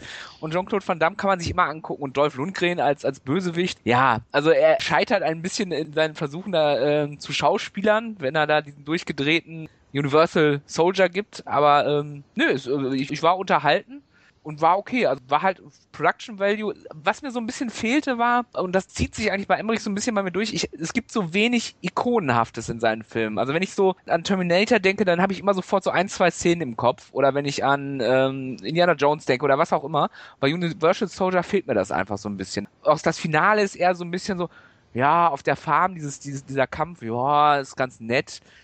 Ja. Also für mich als Jugendlichen, ich habe den als Jugendlicher gesehen, gibt es eine ikonische Szene, wenn er mit der Ohrenkette sagt, verstehst du mich? Ach so, okay, ja, okay, das war ganz lustig, ja. Das ist für mich ikonisch. Ja. Kevin, wie fandst du Universal Soldier? Ja, das war ja damals, äh, die Hose wurde ja nass. Als du das erste Mal gehört hast, dass Van Damme und Lundgren in einem Film spielen. Ich war zu dem Zeitpunkt schon Van Damme und Lundgren-Fan, insbesondere Lundgren. Und die beiden Actionstars dann in einem Film, das ist natürlich schon viel wert dann hast du eigentlich als Regisseur schon gewonnen, weil die beiden eben halt zu der Zeit auch sehr populär waren. Und äh, für Van Damme war es ja auch eigentlich auch schon der, der Start in die A-Riege, zumindest bis zu Mitte der 90er Jahre. Äh, ist er auch in die A-Liga aufgestiegen, was Lundgren nicht ganz gelungen ist. Aber ich finde das Duell der beiden fand ich super. Ich fand den Anfang klasse. Ich fand das Finale super. Den Kampf zwischen äh, Lundgren und Van Damme fand ich geil. Finde ich heute auch noch sehr gut gemacht. Und für mich ein sehr, sehr guter Action. Und ich finde gerade Lundgrens Performance, also jetzt auch wenn ich jetzt ein Fan bin von Lundgren, aber ich habe auch Filme gesehen, wo er Scheiße gespielt hat. Gerade die, die Rolle Sergeant Andrew Scott gehört zu seinen besten Rollen und ich finde, der hat ihn äh, bei Universal Soldier die Show gestohlen, dem Van Damme. Eindeutig. Also ich fand, er hat gerade diesen äh, durchgeknallten, äh, ja, mit Drogen vollgepumpten äh, Sergeant hat er perfekt verkörpert. Also für mich hat er ganz klar das Finale dominiert, der Lundgren, ganz klar. Patrick, hast du in Erinnerung? Ja, hast nachgeholt. Ja, klar, ich habe den jetzt nochmal geguckt. Ähm, ja, da sieht man mal, was passiert, wenn man mal den ganzen Ballast weglässt. Da ist eine Story, die passt auf den Bierdeckel. Aber das Ganze ist wesentlich organischer als das, was du vorher gesehen hast. Also da hast du dann ja bei Moon 44 diese ganzen Wendungen mit dem Sergeant, der dann noch seine eigene Agenda fährt und dann noch diese Kämpfe untereinander. Aber hier hast du einfach zwei Typen, kurze Exposition in Vietnam, die killen sich gegenseitig in Vietnam, werden in der Zukunft wiederbelebt und dann gib ihm. Und das funktioniert durch den ganzen Film. Du hast gute Action-Szenen, du hast witzige One-Liner, du hast eine grandiose Verfolgungsjagd, du hast den Endkampf, finde ich, auch sehr intensiv. Aber da muss ich auch dem David so ein bisschen recht geben. Mir fehlt auch so der letzte Wow-Moment. Das ist ein sehr guter Actioner, aber um ihn dann quasi auf eine Stufe zu stellen mit Terminator 2 beispielsweise, fehlt mir so ein bisschen das gewisse Etwas fehlt mir noch. Da sind noch qualitative Unterschiede. Also Terminator 2. Man merkt eben halt, da fehlt auch das Budget. Er spielt ja nachher auch in der Wüste, dass er diese, ja. werden ja sozusagen den ganzen Film lang verfolgt. Dann gibt es diese Szene in der Bar und so weiter. Das kann dann nicht mit dem grandiosen Anfang mithalten, wie zum Beispiel an diesem Hoover-Damm grandios, mhm. wie sie da abgeseilt werden. Mhm. Die, die Stunts haben sie übrigens selber gemacht, also die haben sich das wirklich selbst äh, runterseilen lassen. Ja, da fällt eben halt dieser Mittelteil so ein bisschen ab, finde ich halt. Ne? Das sind da so. Ja, wobei ich das mit dem Hotel sehr amüsant finde. Ja, ne? das war amüsant, aber eben halt, dann wird einmal Van Damme gezeigt, ja. dann wird wieder Lundgren gezeigt, wie er irgendwelche Leute verhört, dann kommt wieder Van Damme, dann kommt wieder Lundgren, bis sie sich am Ende eben halt irgendwie treffen. Also diese Verfolgungsjagd, wo er mit einem LKW den Bus verfolgt da geht es dann eigentlich so richtig los und dann kommt ja auch schon das Finale. Aber mhm. dazwischen mhm. ist eigentlich immer so abwechselnd. Van Damme, Lundgren, Van Damme, Lundgren. Ne? Das haben, ist so ein bisschen in die Länge gezogen, aber trotz alledem interessant. Aber man merkt eben halt, das ist nicht so episch wie Terminator 2 oder so. Ich meine, das ist äh, auch allein durch Budget-Sachen eben halt auch begründet. Trotz alledem finde ich Universal Soldier fand ich super und der kam ja auch super beim Publikum an. Also der hat in Deutschland 1,6 Millionen Zuschauer fast und hat über 100 Millionen Dollar eingespielt weltweit. Das war schon der erste große Hit von Emmerich. Ganz überrascht, äh, Ralf Möller da zu sehen. Der hatte ich überhaupt nicht auf dem Schirm, dass der da mitspielt. Genau, der hätte auch eine größere Rolle gehabt eigentlich, aber da waren sich Van Damme und Lundgren eigentlich sehr schnell einig, dass sie denen äh, die Rolle so ein bisschen oder dass die haben sich dann gleich beschwert und so weiter. Äh, die Schweine. Ja, die, ja, das war ein Muskelpaket. Ne? Ich meine, Ralf Möller, der braucht sich nicht verstecken vor Van Damme und äh, Lundgren, ja? ja? Und die haben dann auch gleich darauf geachtet, wie es ähnlich auch bei Dark Angel mit Lundgren und Matthias Hüß war, dass der eben halt ein bisschen, dass seine Rolle so ein bisschen gekürzt worden ist. Schade, hätte eine gute Dreiecksgeschichte auch geben können. Ne? Also der erste, der so bei Dolph Lundgren so irgendwie in der Crew mit ist und dann nachher noch sich auf die Seite von Van Damme schlägt oder so, hätte man sich gut vorstellen können. Ja, aber das wäre ja, so viel Screentime gewesen. Hm? Das, das, haben die schon versucht zu verhindern. Wäre auch dann vielleicht wieder zu kompliziert gewesen, hätte das ganze Konzept verwässert. Vermutlich, ja. 23 Millionen Dollar Budget hat er nur, also dafür ist er eigentlich auch wieder sehr, sehr hochwertig gemacht, schaut gut aus. Terminator 2 hat damals der teuerste Film aller Zeiten zu dem Zeitpunkt mit 102 Millionen Dollar. Das ist natürlich nochmal deutlich weniger, war auch in den Videotheken ein Riesenhit. Ich weiß, ich war immer Jugendlicher, konnten selber nur nicht ausleihen, war nicht alt genug, aber er war ständig verliehen. Also der lief ja. in den Videotheken nochmal deutlich. Das waren die Actionstars damals, ne? neben Stallone und Schwarzenegger und Steven Seagal waren Lundgren und Van Damme die Actionstars damals. Ne? Also das ist einfach so gewesen, gerade Anfang der 90er. Von daher war das schon super, dass die beiden gegeneinander äh, oder in einem Film gespielt haben. Also das, für mich war das absolute Freude. Ne? Und man muss auch dazu sagen, äh, dieses Thema fand ich gar nicht schlecht, diese hochgezüchteten Soldaten. Das Thema wurde ja dann später nochmal aufgegriffen mit Kurt Russell. Star Force Soldier. Oh. Da war das ja eigentlich ähnlich. Und den fand ich super. ja?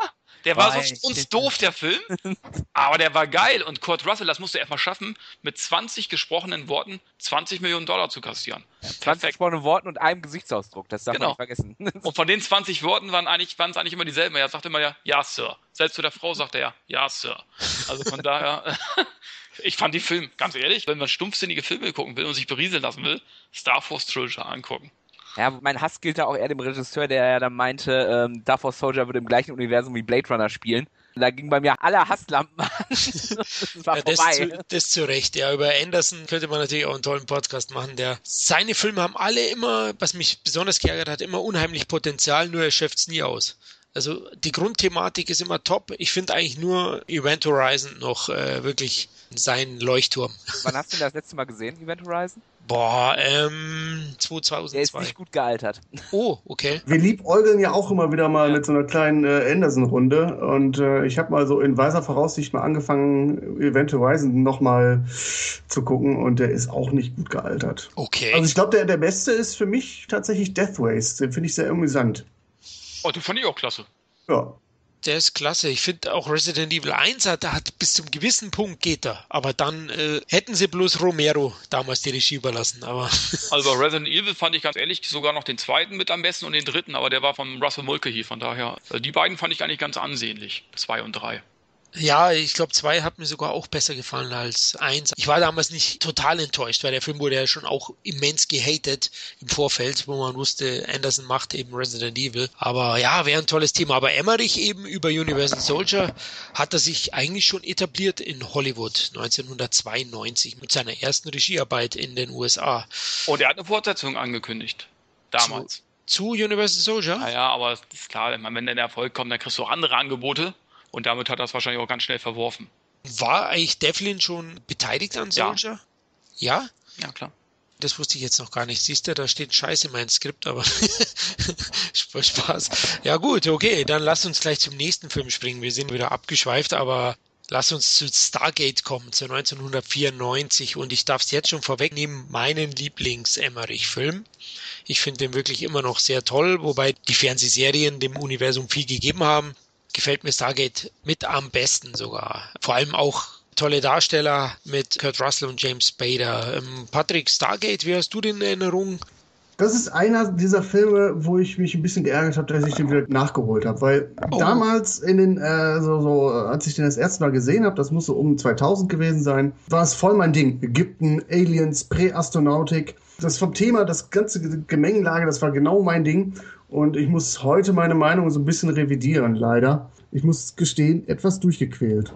Man hat eine 30-minütige Exposition und dann hat man 45 Minuten Kontaktaufnahme mit den Einheimischen auf diesem fremden Planeten. Ich finde, das ist sehr stereotyp. Man hat platte Gags, sehr infantil, immer so mit dieser Zeichensprache und dann kommt die Konfrontation man merkt, okay, der Film hat immer noch große Bilder. Ich finde es sehr klasse, diese Cyberpyramide im Sand, umgeben von diesen drei Monden. Das ist ein richtig geiles Bild. Oder wenn, wenn Ra sich verwandelt, wenn sich die Büste in sein Gesicht verwandelt. Das ist so dieser klassische Michael Jackson äh, Black and White Morphing-Trick. Immer noch sehr beeindruckend, aber ich finde, er hat doch sehr viele Leerläufe. Ich möchte ihn mögen, ich möchte wirklich mögen, Florian. Ich möchte deinen Film nicht als madig reden, aber, aber mich hat er im Nachgang nicht mehr so gekickt. Leider, leider. Obwohl alle, alle Inhaltsstoffe drin sind, die ich eigentlich gerne schmecke.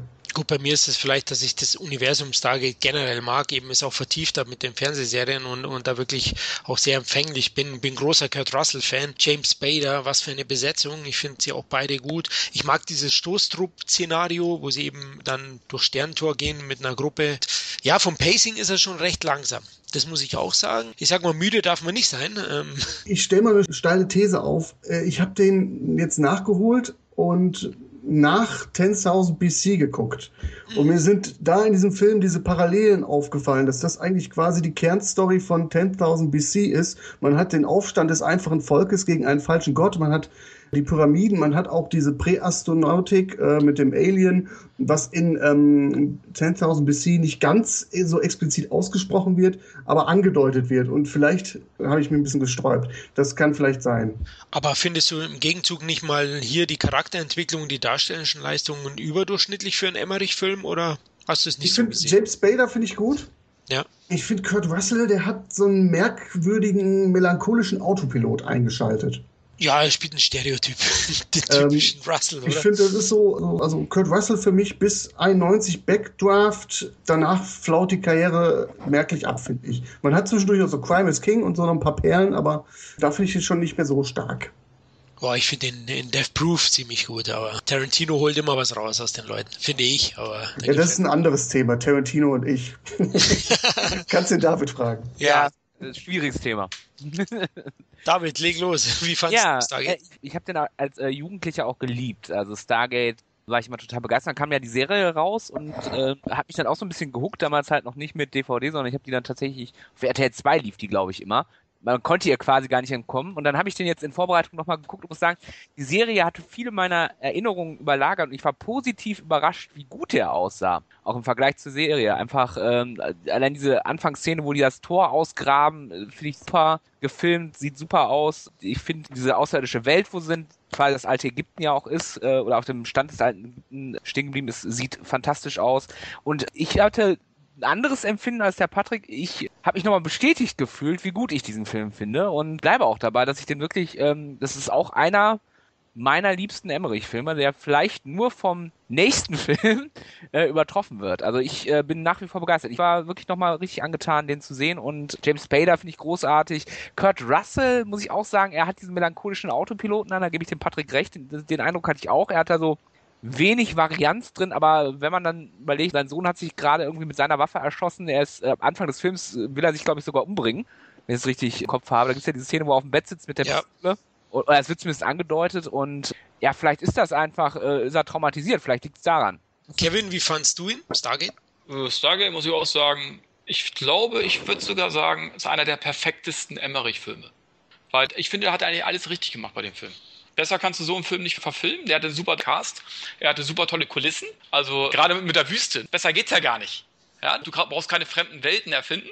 Du drehst den Film einfach in der Wüste und gut ist und du bist trotzdem auf einem anderen Planeten. Besser geht's ja gar nicht. Schön staubig war es da. Ja. Genau. Ne? Und ich finde auch den Ra-Darsteller, ich weiß gar nicht mehr, wie der hieß, den fand ich eigentlich auch ziemlich wie soll ich sagen? War das nicht sogar einer seiner einzigen Filme oder so? Der hat, der ich weiß gar nicht. Danach, ne? Aber der war, ich fand ihn eigentlich ziemlich gut. So kann man sich so einen Halbgott vorstellen irgendwo, ne? In der ägyptischen Zeit. Aber ich fand auch technisch, sieht er, finde ich, heute immer noch sehr gut aus.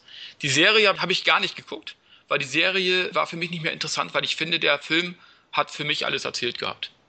Okay, Serie warst du gar nicht mehr dabei. Nee, also. Hab ich, hat mich nicht interessiert, weil für mich war der Film so gut abgeschlossen, wie er war. Und ich glaube, die, die, Serie, ohne da jetzt irgendwie, ich, ich habe es ja nicht gesehen, aber ich glaube, gibt es dann auch immer nur Episoden in dieser Geschichte selbst, die mich eigentlich vielleicht nicht weiterbringen. Die erweitert das Universum vielleicht noch ein bisschen, aber hat mich selber nicht mehr interessiert. Aber da war MacGyver hat da mitgespielt. Ja, aber den fand ich gut als MacGyver.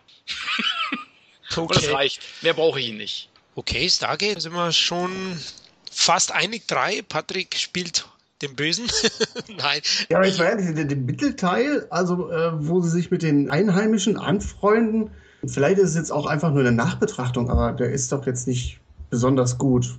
So wie er sich da auch zusammenspinnt, James Bader und die Frau da vor Ort, äh, sie will sich ihm hingeben, er will aber nicht oder er versteht es erst nicht und dann immer so dieses, wir verständigen uns mit Händen und Füßen. Das ja, fand ich schon irgendwo albern. Das ist vielleicht nicht wirklich ausgefeilt, ja klar, da macht man sich ja, Und dann auf einmal stellt er fest, dass sie ja doch äh, eine ägyptische Sprache sprechen und ja. Also ich finde einfach, auch aus visueller Sicht ist der Film einfach zeitlos. Es wurde ja. nicht mehr so oft aufgegriffen, eben 10.000 BC, da werden wir in Teil 2 reden, weil ja, ich greife nicht vorweg, aber ich bin kein großer Fan von dem Film. Aber vielleicht. Den hasse ich. okay, da wird spannend. Ja, und das ist wahrscheinlich so mein Problem. Ich habe nämlich kurz vorher, noch einen Tag vorher, 10.000 BC geguckt und dann sehe ich diese ganzen Parallelen. Und äh, okay. irgendwie, das hat mich wahrscheinlich so ein bisschen. Genau, parallel, aber trotzdem ist das, finde ich, sogar der unrundeste Film von Emmerich. Da passt gar nicht zusammen bei dem Film, finde ich. Gar nicht. Ja, natürlich, deswegen, weil ich mich über Dings so aufgeregt habe, über mhm. 10.000 BC und dann die gleiche Chose nochmal in Stargate sehen Ja, das war natürlich Deswegen habe ich mich wahrscheinlich aufgeregt. da hast du wahrscheinlich recht. Aber ja, Stargate war bis dato auch, glaube ich, überall der erfolgreichste. Ne? Er hat in Deutschland über drei Millionen Zuschauer. Also wirklich sehr, sehr erfolgreich in den USA. 71 Millionen Dollar eingespielt. Ähm, weltweit weiß ich es jetzt gar nicht, aber wahrscheinlich auch um die zwei. Weltweit hat er, ich meine, knapp 300 Millionen eingespielt. Also ein richtiger Hit, aber umsonst kam ja nicht die Fernsehserie. Und es gibt ja jetzt auch immer wieder Gerüchte um ein Remake, Reboot, habe ich letztens vernommen. Ja. Denkt ihr, das würde Sinn machen oder funktionieren?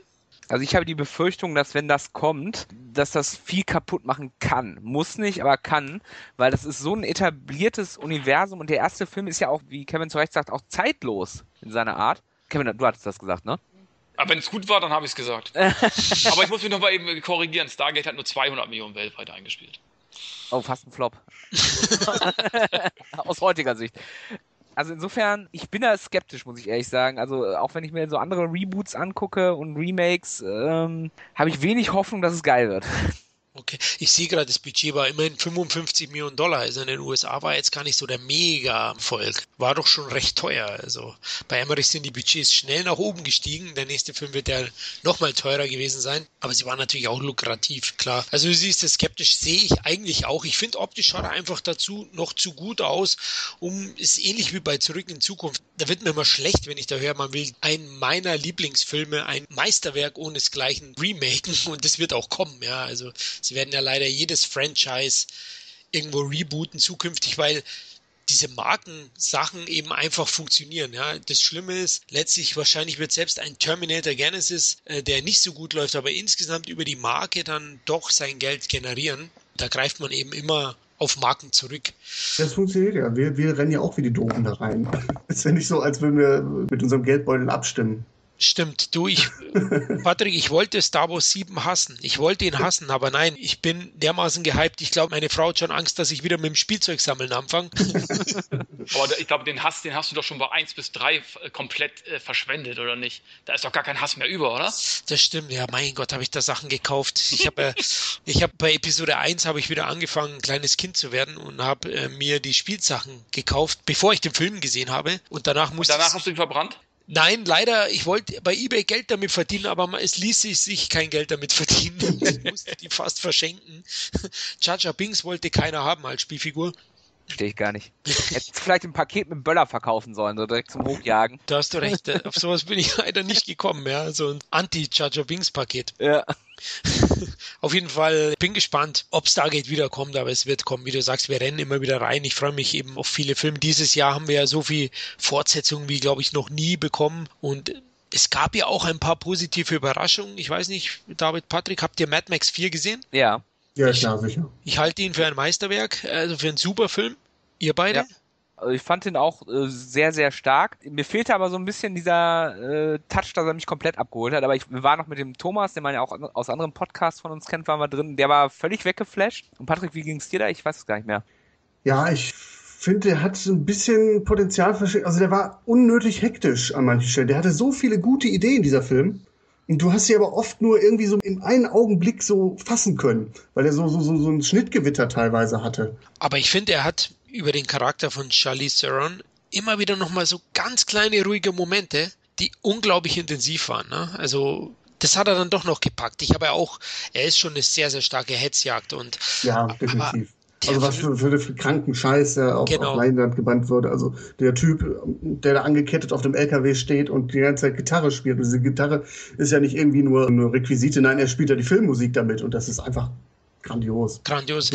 Man, merkt, das ist schon Kult, ja, das ist schon in Kult übergegangen. Fantastisch und ich hoffe, es kommt die Fortsetzung Wasteland. Schauen wir mal, er muss noch ein bisschen mehr Geld einspielen, aber ich denke, Mad Max wird spätestens über die Videotheken oder Videotheken gibt es ja fast nicht mehr, über Streaming für 8 Euro bei Amazon, wie ihr gesagt habt, sein Geld verdienen auf alle Fälle. Okay. Nein, also, also äh, das ja. einzige Problem, was ich mit Mad Max habe, ist so ein bisschen dieses ähm, Überinterpretieren, dass er jetzt so als äh, feministische Ikone gefeiert wird.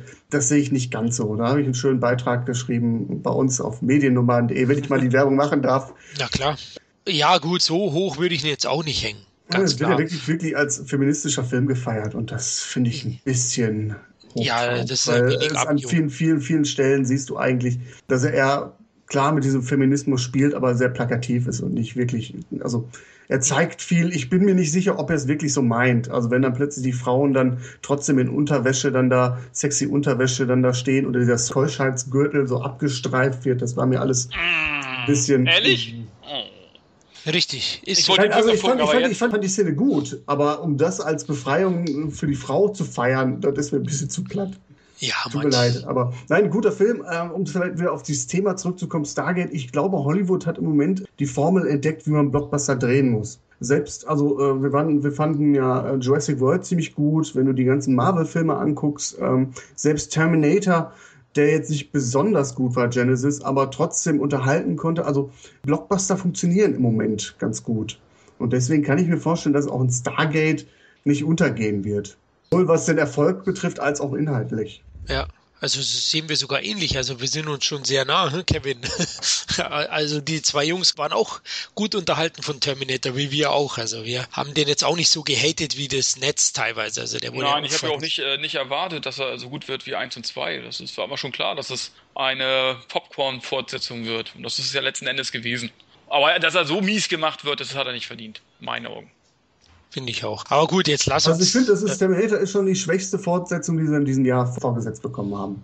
Bisher. Oh, da könnten wir, könnten wir diskutieren, denn ich bin einer der wenigen, der jetzt Jurassic World nicht so feiert, ja, der, der seinen Spaß damit hatte, gute Unterhaltung, gut gemacht, aber ah, einige ärgerliche Dinge, wenn dann Raptoren dressiert werden, naja, hm, Raptorenflüsterer, Chris Pratt da dich beinahe in den Kinosessel gebissen vor Wut, aber okay, das ist ein anderes Thema, lasst uns Ja, wir, nächsten. wir, wir driften wieder ab. Genau, genau, aber es gehört sich so unter Freunden. Lass uns zum nächsten äh, Emmerich-Blockbuster kommen und das ist ja ein wirklicher Blockbuster. Ähm, der Alien Creek begann am Independence Day und hat den mittlerweile Deutsch-Amerikaner in Hollywoods Blockbuster Olymp ja, gefeuert, kann man so sagen. Independence Day 1996 hat, glaube ich, auch zu dem Will Smith so endgültig zum Weltstar gemacht. Auch wenn die Rolle jetzt nicht die klassische Mega-Hauptrolle war, aber er war echt der Star des Films. Der war noch richtig gut. Also der Sunny Boy, der coole Vaterersatz, der den eigentlichen Erzeuger von dem Kind seiner Freundin da vergessen macht, indem er dem Jungen Feuerwerk kauft. Guck mal da, die habe ich für dich mitgebracht. Genau. Grandios, ey. So, so einen Vater hat man sich doch gewünscht. Weißt du, du kriegst ja immer nur so, ja, hier hast du ein Buch oder so. Nee, fette Böller. Genau, am besten so oder, oder ja, eine Playstation 4 einfach mal so zwischendurch geschenkt. Genau, das wünscht sich ja jeder. Richtig cooler Typ. Hat auch eine tolle Leistung da abgeliefert. Da kommen wir im Teil 2 noch dazu. Da würde ich auch noch was sagen zu Will Smith, weil er in Teil 2 ja nicht mitspielt. Und in dem Podcast werden wir im zweiten Teil auch drüber sprechen. Aber da warten wir lieber ab. Wie fandet ihr Independence Day, äh, David? Oh, ich habe jetzt schon wieder Tränen in den Augen. Ich muss dazu sagen, ich kann mich noch dran erinnern, wo ich im Kino saß und in welchem Kino ich saß, als ich äh, Independence Day gesehen habe. So gut habe ich den im Gedächtnis, äh, weil der mich damals äh, im Kino völlig weggeflasht hat. Ich war mega begeistert. Will Smith war äh, instant einer meiner Lieblingsschauspieler damals. Der war einfach bildgewaltig. Ich weiß noch, wie die Sessel vibriert haben, wenn diese Laser runterkommen und das Weiße Haus zerstören. Ich, äh, ach, ich, ich liebe diesen Film einfach. Und äh, ich, ich war wirklich überrascht. Ich habe den dann lange nicht gesehen. Und der lief letztens im Fernsehen vor ein paar Wochen, Monaten. Und da habe ich mir den nochmal angeguckt, tatsächlich ausnahmsweise mal im Fernsehen.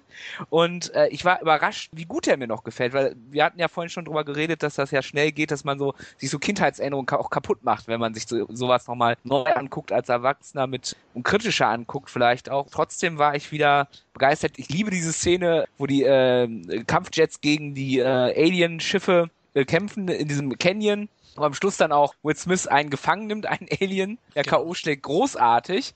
Also willkommen auf der Erde, einer der besten One-Liner der 90er Jahre. Und ich, ich bin nach wie vor geflasht. Er hat ganz viele Schwächen, das möchte ich überhaupt nicht abstreiten.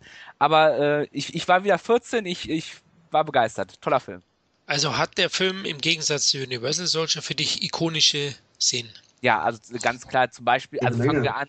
Fangen wir an mit dem, mit dem explodierenden Weißen Haus, was sicherlich jeder im, im Kopf hat. Dann äh, Freundeskreis, ich zitiere es immer noch gerne, diese Szene, wo dieses Alien dann äh, erwacht, als sie das untersuchen und äh, hier Data, den Data-Schauspieler, an die Scheibe klatscht, äh, mit dem Präsidenten redet, dann äh, die, die Szene, wo der Jet in diesen Strahl reinfliegt zum Ende hin. Also der hat für mich von allen wirklich von allen Roland Emmerich-Filmen die meisten äh, ikonischen Momente und auch viel einfach, was bei mir hängen geblieben ist. Ja, sehe ich eigentlich, ja, großteils auch so. Wir können noch drüber streiten, also über ein paar Dinge ärgere ich mich da auch im Nachhinein. Ich habe den ja auch im Kino gesehen. Ist sicher auch sein wahrscheinlich unterhaltsamster Blockbuster überhaupt und ja, umsatztechnisch sowieso sein größtes Werk. Sonst gibt's ja jetzt zukünftig nicht vielleicht sogar drei Sequels dann jetzt endgültig. Aber er hat schon auch seine Schwächen. Also er ist natürlich teilweise arg banal. Also manche Dinge, ich weiß nicht, äh, meint er das wirklich ernst, wenn der versoffene Typ mit seiner Doppeldeckermaschine dann eben da reinfliegt? Aber man muss es wahrscheinlich mit Humor nehmen. Ich war damals nicht ganz sicher, wie ich darauf reagieren soll. Es gibt ja diese eine Szene, ich glaube Randy Quaid heißt der Schauspieler, Mhm, genau. der den gespielt hat. Und da habe ich mir, oh Mann, habe ich mir gedacht, und der Presi muss auch mitfliegen. Oh. Natürlich. Es ist halt schon, aber er zieht es natürlich konsequent durch, durch den ganzen Film. Das muss man schon auch sagen. Also er nimmt da keine Gefangenen. Er ist plakativ durch und durch. Ähm, Kevin, wie hast du Independence Day? Also damals, wo die Werbung schon lief und so weiter, allein wo dieses Raumschiff, so das Mutterschiff oder eins der Mutterschiffe aus dem Nebel so erscheint, ne, das war schon episch. Ne, oder das Schatten, ein Riesenschatten dann über Washington und so weiter. Also die Effekte auch heute noch immer noch sehr gut, teilweise. Manche Dinge, wo zum Beispiel dieser Hund in diesem Tunnel, in diese Tür reinläuft Ja. und im Hintergrund die Flammen. Da sieht mittlerweile jetzt ein bisschen billig aus, aber okay, Ne, aber er sieht immer noch teilweise besser aus als die neuesten Produktionen, teilweise von heute. Also wenn ich mir so manche Filme angucke, die heute so teuer ins Kino kommen, da sage ich mir, die Effekte sehen nicht besser aus wie vor 10 Jahren oder 15 Jahren, teilweise. So, und wie gesagt, epische Szenen, gute Besetzung, Jeff Goldblum, Will Smith damals noch, eine super Besetzung, äh, in der Fortsetzung brauche ich ihn nicht. Auf jeden Fall ganz, ganz klasse Film. Unterhaltsam ohne Ende. Also es ist, das, das ist Popcorn-Film. Ja, und da darf man auch nicht zu ernst nehmen. Jetzt, wo man ihn nachhinein sieht, wo man ein bisschen mehr drüber nachdenkt, ja, da sind wirklich auch wirklich so bekloppte Sachen bei, wo du sagst, die findet den Truck, ja, die, die Frau von Smith oder die Lebensgefährtin von Smith, fährt mit dem Truck durch die Gegend ein paar Tage lang, ich weiß gar nicht, wo die tankt, keine Ahnung, weil es ja alles in Trümmern ist und so weiter, findet dann zufällig auch noch die Präsidentenfrau, ne? Also das sind so Dinge, aber die passieren auch heute noch. Ich meine, das ist, ist ja bei Terminator Genesis nicht anders, die ganzen Zufälle, die immer wieder passieren. So, und ähm, aber das ist eben halt äh, Film, also das muss ja irgendwie äh, zusammenpassen. Aber so manche Sachen, äh, auch der Patriotismus, ey, da, da musst du drüber stehen, ja. Wenn der Präsident vorher noch eine Rede hält, USA, also am liebsten hätten doch alle geschrieben USA, USA und alle anderen Länder, die helfen ja nur die Amerikaner, ja. Also die Amerikaner sind ja diejenigen, die im Endeffekt die Aliens vernichten und alle anderen Länder machen ja das nach, was die Amis äh, gemacht haben oder raus. Da gibt's da, da gibt's ja auch diese geile Szene, wo dieser äh, englische äh, Radiofunker dann sozusagen, mhm. ey, die Amerikaner am Start, genau. also ey, als ob sie ja die ganze Zeit nur gesessen haben. Scheiße, was machen jetzt die Amis? Was machen die, wir warten jetzt nur, was machen die Amis jetzt endlich? Wir, wir haben ja alle keine Idee, wir sind ja blöd, wir müssen jetzt immer warten, was die Amis machen. Ja? Und, und, dann kommt ja endlich die Antwort und dann geht das ja durch die ganze Welt und jetzt, oh, jetzt können wir es endlich machen. Das Funksignal ist. Äh, Wobei es wird ja anfangs gesagt, da ist ja nur dieser ganz kurze Slot, um einzugreifen. Ne? Eigentlich müssen die alle gleichzeitig angreifen. Genau. Und dann warten die aber trotzdem noch 20 Minuten, bis irgendjemand mal in diesen Laserstrahl reingeflogen ist. Und jetzt wissen wir es. Wie wir sie bezahlen, also das ist schon grandios. Also, also bei manchen Szenen darfst du dann wirklich nicht äh, überlegen. Ja, auch die Tatsache, dass ein simpler Computervirus die ganze Invasion, die ganze Unternehmung der Aliens zum Stehen bringt. Also haben die kein Antivir an Bord oder was ist da los? Also das ist schon. Äh, ja, die können Millionen Lichtjahre reisen. Ja, aber genau. so ein Antivirusprogramm, so ein Antivira äh, 2000, äh, nee, 1996 hatten sie noch nicht. Ja, ja also war vorher ein Update gemacht, bevor sie losgehen. Das stimmt. Mal schauen, was in Teil 2 äh, uns erwartet. Oder die Aliens, besser gesagt, wie wir sie da schlagen werden. Aber ich sag mal so, äh, wer, wer The Happening gesehen hat, weiß, so ein Virus funktioniert immer. Letzten Endes. Da war es ja im letzten äh, Endeffekt, oder nee, Quatsch, äh, nicht The Happening. Krieg der Welten. Krieg der Welten. Ja, da war es letzten Endes auch die, die, die DNA, die die äh, Außerirdischen nicht vertragen konnten, der Menschen. Stimmt, genau. Das ist die letzte Lösung. Die haben die Jahre, Jahrtausende studiert und konnten es letzten Endes nicht mehr vertragen. Wie blöd ist das eigentlich? Das ist so blöd wie die Menschheit. Ja, die, das, ja klar, also auf solche Dinge, da macht man es sich vielleicht manchmal zu einfach. Patrick, wie fandst du ihn? Äh, ich hatte es ja eingangs gesagt, das war für mich mein Erweckungserlebnis, was so Actionkino betrifft. Vorher alles andere war Kindergeburtstag, was ich geguckt habe. Und das war so der erste richtig geile Actionfilm äh, mit, mit fünf oder sechs Jungs. Wir haben das abgefeiert. Der Film hat ein gutes Timing, gute Gags, gute Action, voller erinnerungswürdiger Szenen. Also David sprach schon an, Willkommen auf der Erde. Und dann gibt's ja noch, ich kann es kaum erwarten, E.T. in den Arsch zu treten. Oder äh, wenn die dann oben auf dem äh, Empire State Building stehen und auf die Ankunft der Aliens warten und dann schreit da einer, oh Gott, ich hoffe, es bringen uns Elvis zurück. einfach, einfach nur geil. Oder diese, diese herrlich käsige Autopsie-Szene. Was sollen wir jetzt tun? Sterben. Ja, herrlich. Und äh, es ist einfach, also man muss sich mal vorstellen, der Film braucht 50 Minuten, bis die Zerstörungsorgie losgeht. Und trotzdem ist das Ding zu keiner Sekunde langweilig. Also weil auch die Figuren gut geschrieben sind. Also da ist es auf den Punkt gebracht. Plakativ, aber effektiv. Jeff Goldblum, der natürlich geschieden ist, aber eine super Chemie mit seinem Filmvater fährt, mit diesem Rabbi, der äh, der Religion abgeschworen hat, oder Bill Pullman als schnittiger US-Präsident, der ja quasi den Obama vorwegnimmt, so jung, dynamisch, mit Idealen angetreten, aber inzwischen irgendwie farblos. Ne? Vielleicht muss Obama mal auch mal wieder einen äh, Kampfjet fliegen, damit die Leute ihn ernst nehmen. Ah, also man nimmt ja die Strickmuster der 70er Jahre Katastrophenfilme. Da hast du ja auch immer so sechs, sieben Leute gehabt, die du kurz erklärst. Bap, bap, bap, mhm und dann äh, schickst du die ins Abenteuer. Und genau das macht Emmerich in seinen Filmen eigentlich immer noch. Das macht er bei The Day After Tomorrow, das macht er bei Independence Day. Also das hat er bei 2012 gemacht. Ja, das ist, das ist diese Blaupause. Das sind immer noch dieselben Dinge, ne? das, die die in den ja. 70er Jahren auch gemacht haben.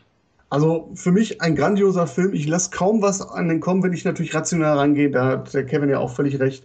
Ähm, die letzte halbe Stunde, äh, vor allem mit der Ansprache des Präsidenten, die Top Gun slash Star Wars Imitation, wenn sie das Alien-Schiff angreifen, die Tatsache, dass halt dieser Computervirus das alles außer Gefecht sitzt, da gibt's eigentlich, also wenn ich, wenn ich streng wäre, Abzüge der B-Note, aber das mache ich bei diesem Film nicht, weil das ist für mich tatsächlich irgendwo der Film, der für mich so das Kinoerlebnis neu definiert hat und auch so meine, meine Liebe für, für Hochglanz-Trash irgendwo ja, losgetreten hat.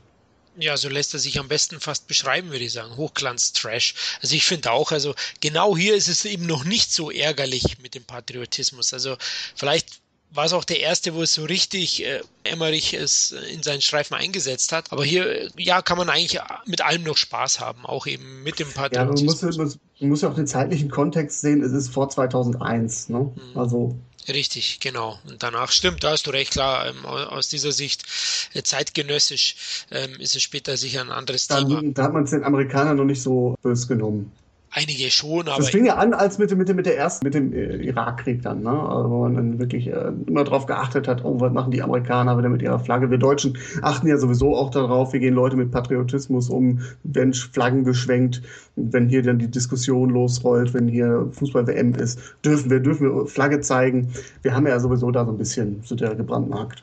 Richtig, genau. Da machen wir es uns manchmal ein bisschen zu schwer, finde ich auch. Ansonsten, die Banalitäten habe ich ja vorhin erwähnt, die, die, haben mich im Kino damals ein bisschen geärgert, aber der Film ist klar, der ist, der ist vom Pacing perfekt, der ist unglaublich unterhaltsam und dass er teilweise banal und plakativ ist, legen wir auf die Seite, denn wir haben einfach Spaß mit dem Ding. Ein Blockbuster vom Allerfeinsten und sicherlich der bekannteste Emmerich-Film bis heute. Ist es die erste Fortsetzung, die er wirklich macht? Ja, mit Independence Day 2. Ja. Ja. Day After Tomorrow 2012. Ja, ist das nicht Teil 2? offiziell nicht, zumindest nicht im Titel finden wir das nicht. Jeff Goldblum spielt auch so seine Paraderolle, ja, diesen zynischen, aber auch sympathischen Ekel, oder? Äh, so, was er halt in Jurassic Park schon gemacht hat. Genau, genau, den, der lief gestern zum Beispiel im Fernsehen, da habe ich mal wieder reingesetzt. Und, äh, und kommt nur durch die Nacht mit äh, Michelle Pfeiffer. Michelle Pfeiffer, da spielt er genauso. Ja, ich glaube, so ist er wirklich. Also ich glaube, das ist sein Autopilot, auch wenn es nicht immer so rüberkommt. Aber ich glaube, den spielt er im Schlaf, ja. Und gefällt mir aber auch. Findet ihr, dass, dass der Film vielleicht auch Fluch und Segen zugleich war für Emmerich? Weil ab diesem Film war er endgültig als Popcorn-Kinoregisseur verschrien und hat es ja teilweise auch mit seinen nachfolgenden Filmen auch befeuert selber, also teilweise selber schuld. Einen Film hat er dann abseits dessen gemacht. Findet ihr, dass Independence Day ja ihn endgültig gebrandmarkt hat als reinen oberflächlichen Popcorn-Kinomacher. Ja, Fluch und ja. Segen, ja. kann man, kann man so sagen, weil äh, ich finde, ähm, Fluch in dem Sinne, oder fangen wir mal mit dem Positiven an, Segen, er hat da wirklich äh, das Blockbuster-Kino mit neu definiert und hat damit sich auch das Standing erarbeitet, um richtig geile Stoffe anzufassen. Und wenn man sich die Ausgangsgeschichten anguckt, die in den nächsten Filmen kommen, dann bin ich eigentlich froh darüber, dass jemand da richtig Geld reinbuttern kann, weil die Stories oder die, die Grundgedanken dieser Zerstörungsorgien, die haben mich schon immer irgendwie angemacht. Fluch in dem Sinne, Independence Day ist für mich, da muss ich jetzt ein bisschen vorweggreifen, immer noch einer der stärksten. Und äh, daran muss sich jeder Emmerich bei mir messen. Das ist aber gemein. Das ist gemein, ja. aber es ist so, klar, es ist ja immer so. Ja, wie gesagt, es ist für mich das Erweckungserlebnis gewesen. David, wie findest du Fluch oder Segen? Ist es aus deiner Sicht ähnlich? Ja, ich, ich sehe den Fluch irgendwo bei ihm nicht, weil er okay. hätte ja theoretisch die Möglichkeit gehabt, danach einen kleinen persönlichen Film zu machen. Er hatte offensichtlich auch keine Lust drauf. Also er, es, es war ja keiner in Hollywood gesagt, der gesagt hat, jetzt du musst jetzt Godzilla machen und haben ihm eine Pistole an den Kopf gehalten. Er hätte ja durchaus, also spätestens in Nullerjahren hätte er ja durchaus sowas machen können, was er ja später gemacht hat mit Anonymous, so einen kleineren Film. Aber wenn er da keine Lust drauf hat, und manchmal geht's ja auch in die Hose, siehe Pain and Gain von Michael Bay, wo auch ein großer Blockbuster-Regisseur gesagt hat, ich mache mal einen kleinen persönlichen Film und äh, da kommt so ein Schmuber raus. Also wer weiß, was da in dem Emmerich vorgegangen ist. Also ich, ich würde ihm das nicht als Fluch auslegen. Er hatte einfach das große Glück, er hat, oder auch, er hat das ja verdient mit Independence Day, dann einfach auch mal andere Filme zu machen. Der Patriot geht ja schon in eine andere Richtung zum Beispiel, über die wir im zweiten Teil reden werden. Also ich glaube, er hat einfach Glück gehabt und äh, dass er zum richtigen Zeitpunkt den richtigen Film gemacht hat. Kevin, siehst du einen Fluch oder übertreibe äh, ich mal wieder? Ich sehe auch Segen, weil ja dann äh, hast du, wenn du so einen Blockbuster hattest, ich meine, der hat über 800 Millionen Dollar eingespielt, ohne den asiatischen Markt von heute. Dann hätte er über die Milliarde locker eingespielt. So, und ähm, von daher, dann hast du eben halt die Möglichkeit noch andere Sachen. Da hast du Godzilla. Ich meine, wer möchte nicht gerne Godzilla verfilmen? Ich glaube, das ist ein Kindheitstraum, irgendwie von jedem, der Filme geguckt hat, mal so einen Godzilla-Film zu machen. Und dann finde ich, hat er mit Patriot, wie du eben auch schon richtig gesagt hattest, Patriot hat er was ganz anderes gemacht. Ne, natürlich auch ein sehr aufwendiger Film, aber es war ein Historienfilm letzten Endes. Was ich dann eben halt als Blockbuster-Filme wieder eher sehen würde, ist dann The Day After Tomorrow und 2012. Also die Filme, die sich eigentlich nicht voneinander unterscheiden.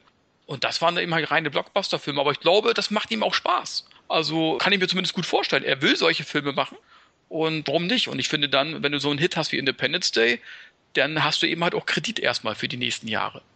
Ganz klar. Also vielleicht ist es so, vielleicht war er selber nicht ambitioniert äh, in diese Richtung gehen. Dann wäre es natürlich kein Fluch, wenn er das. Aber Nein, er, er, will ja auch äh, so Geschichten erzählen, die man ja nur im Kino erzählen kann. Ja. Äh, ihnen ist ja nicht dran gelegen, irgendwie Realität abzubilden. Genau, es zieht sich ja durch seine Vita eigentlich, war er fast nur in diesem Genre unterwegs. Gut, mit Anonymous scheint er doch dann nochmal ein bisschen äh, in eine andere Richtung gehen zu wollen, aber wahrscheinlich wollte er das einfach mal ausprobieren. Ich glaube, er hat ja zeitweise einen Sony-Vertrag gehabt, 2012. Somit, glaube ich, konnte er dann auch Anonymous äh, umsetzen. Aber wahrscheinlich hat er mittlerweile so viel Geld. Ich weiß nicht, wie reich Emmerich selber ist. Er ist bestimmt umsatzbeteiligt an seinen Projekten. Ja, 2012 hat er äh, irgendwie 70 Millionen Dollar mit verdient. okay. Aber du hast ja auch gesehen bei Anonymous, äh, um das vorwegzugreifen, 2012 Anonymous und White House Down sind alle von Sony. Genau, das. Also hat er wahrscheinlich einen Vertrag gehabt, dann haben sie gesagt, komm her, du machst 2012, du machst White House Down und dann schenken wir Anonymous, äh, kriegst du gratis dazu. So läuft das ja mittlerweile. Du, kriegst, du kaufst dir Regisseure ja manchmal ein Paket oder hast ja Verträge. So, und dann kriegst du halt einen Film, der dir am Herzen liegt, den darfst du dann machen. Das hat der Eastwood damals auch öfter gemacht, mit Warner Brothers zum Beispiel oder Universal, wo er früher unter Vertrag stand. Da hat er auch vier, fünf Filme sozusagen äh, für das Studio gemacht und hat, durfte dann eins zum Beispiel dann das Regiedebüt geben. Das haben die dann nebenbei verkauft, sozusagen. Ja. So, und so haben sie es wahrscheinlich, kann ich mir gut vorstellen, so hat das wahrscheinlich auch mit Sony gemacht. Okay, aber Sony hat den Vertrag aufgelöst. Aber da kommen wir in Teil 2 dazu, warum. So hier Hits waren die letzten Filme dann doch nie mehr. Also, ja, aber die haben es ja von vornherein erwartet, dass es Hits werden. Also 2012 war ja ein Hit. Ja, klar, klar, aber eben White House Down weniger. Aber gut, jetzt hat er eben den Joker Independence Day 2 dann gezogen, aber da greifen wir mal wieder vorweg. Okay, also letztlich ist Independence Day, oder? Ein Paradebeispiel eines oberflächlichen Blockbusters. Bin ich wieder böse oder findet ihr es okay, okay sozusagen? Ja, Tiefgang hat er ja nicht, ne? Das kann man ihm ja nicht vorwerfen. Das würde ich auch sagen, deswegen habe ich es mal so ja. mir notiert. Aber Independence Day ist wirklich ein cooler Hirnaus-Blockbuster, nennen wir es mal so. Und er hat auch wahnsinnige Effekte. Er hat auch damals, ich weiß jetzt gar nicht, hat er Oscars gewonnen? Weiß das einer von euch? Oder Technik-Oscars hat er? Er hat eine goldene Himbeere gewonnen für Independence Day. Ehrlich? Mhm als bester. Nee, äh, wie war das, David? Nee, er war Teuerster nominiert. oder nominiert? Nee, er war nominiert. Äh, worst Movie over 100 Million Dollar Budget. Aber Oscar hat er auch gewonnen. Für visuelle Effekte. Ah, das dachte ich mir fast, weil die waren ja schon, ja, fast wegweisend, ja. Muss man schon sagen. Das Marketing war auch großartig von Independence Day. Wie er alle schon gesagt hat, eben diese, das Weiße Haus. Es gab ja teilweise nur diesen Kurzspot, aber der hat dich so heiß gemacht auf dem Film. Also, mhm. das hast du ja vorher nicht gesehen gehabt. Ich glaube, in den Straßenschluchten von Manhattan gab es einen Spot, glaube ich, wo die, diese Brandwolke durch die Straßen New Yorks zieht. Ja. Das war auch. Äh, Empire State Building jagt ja. Luft, ne? Ja. ja, genau, genau, das Empire State. Also da, das hat er schon super genutzt. Aber teilweise eben, wie wir in Teil 2 sicher dazu kommen werden, hat er sich dann wieder mal selbst zitiert in den späteren Filmen mit solchen ja. ähnlichen Szenen. Ja? Vielleicht um einfach mal, schau dir Independence Day an, die Weiße Haus-Explosion. Und der Film hat 20 Jahre auf der Buckel und jetzt guck dir White House Down an. Ich finde, White House Down sieht bei weitem nicht so gut aus wie Independence Day. Independence das, das was ich sage. Ja, ja. Den, den, merkst ja. du, den merkst du die 20 Jahre an gewissen Stellen an, aber ja. grandios. Absolut. Und House Down finde ich zum Beispiel ist effekttechnisch nicht ganz gelungen, teilweise. Ja. Für das, dass er 140 Millionen Dollar gekostet hat. Oder guck dir den Fuqua-Film an, der ähnliche Thematik hatte. Olympus has fallen. Olympus has fallen. fand ich ja ganz grauenhaft. Den Film fand ich ganz gut, besonders den Anfang, aber die Effekte waren beschissen. Ich, ich rede von den Effekten. Das ja, genau. aus die waren schlecht. Meine Güte. Ja. Das, das, das kriegt man mit 140 Millionen Dollar hin? Ah, hallo? Und umso ja. mehr muss man eben halt solche Filme schätzen, äh, die wirklich immer noch so aussehen nach 20 Jahren. Wie Independence Day. Visuell, die Fahne hält der Film absolut hoch. Ich bin gespannt, ob der, ob die Fortsetzung dann neue Höhepunkte bieten kann, effekttechnisch. Werden wir sehen. Oder, oder guck dir ähm, Expendables 3 an. Wie beschissen waren die Effekte da? Oh, oh ja, ich ja? weiß noch. Die grauen Wolken mhm. und das zusammenfallende Haus. Die Explosionen auch. Die. Explosionen. Also unechter kann es ja gar nicht aussehen. Du hast einen Oldschool-Film und hast dann vielleicht eine ex echte Explosion, die dann aber nochmal aufgewertet wird, indem du CGI-Flammen mit einbaust. Wie scheiße sieht das aus? Absolut, das ist ein totaler Chaos und ich weiß auch nicht, warum sie das immer wieder machen, aber Expendables 3 war effekttechnisch sowieso äh, sehr, sehr schwach, also für das Budget. Okay, gut, dann sind wir aber jetzt am Ende des ersten Teils unseres Roland Emmerich Podcasts angelangt, würde ich sagen, mit Independence Day. In Teil 2 werden wir, wie erwähnt, in gleicher Formation, aber mit den Mediennomaden als Gastgeber über die zweite Karrierehälfte des Blockbuster Schwaben plaudern. Ja, Jungs, hat mir riesig Spaß gemacht mit euch über den Schwäbischen Schwäbischen Spielberg zu quatschen. Vielen Dank nochmal. Ich ja. freue mich schon auf Teil 2. Ja, wir haben zu danken. Also Kevin, Florian, danke, dass ihr uns hier aufgenommen habt, Obdach ja. gegeben habt. War auf jeden Fall ein großer Mehrwert mit euch beiden. Hat sehr viel Spaß gemacht. Ja, ich freue mich auch schon auf den zweiten Teil. Ich glaube, da gibt es noch ordentlich Redebedarf. Oh ja, und ich, ich fürchte auch, da werden wir uns an der einen oder anderen Stelle durchaus in die Haare kriegen, wenn ich mir hier so die äh, Teaser zu einigen Filmen anhöre. Das werden wir garantiert, weil also bei, bei 10.000 BC sind wir uns, glaube ich, alle einig. Ja, da liegen uns wieder in den Armen. okay, wenigstens dann weiß ich da schon, dass ich nicht äh, Gnade walten muss.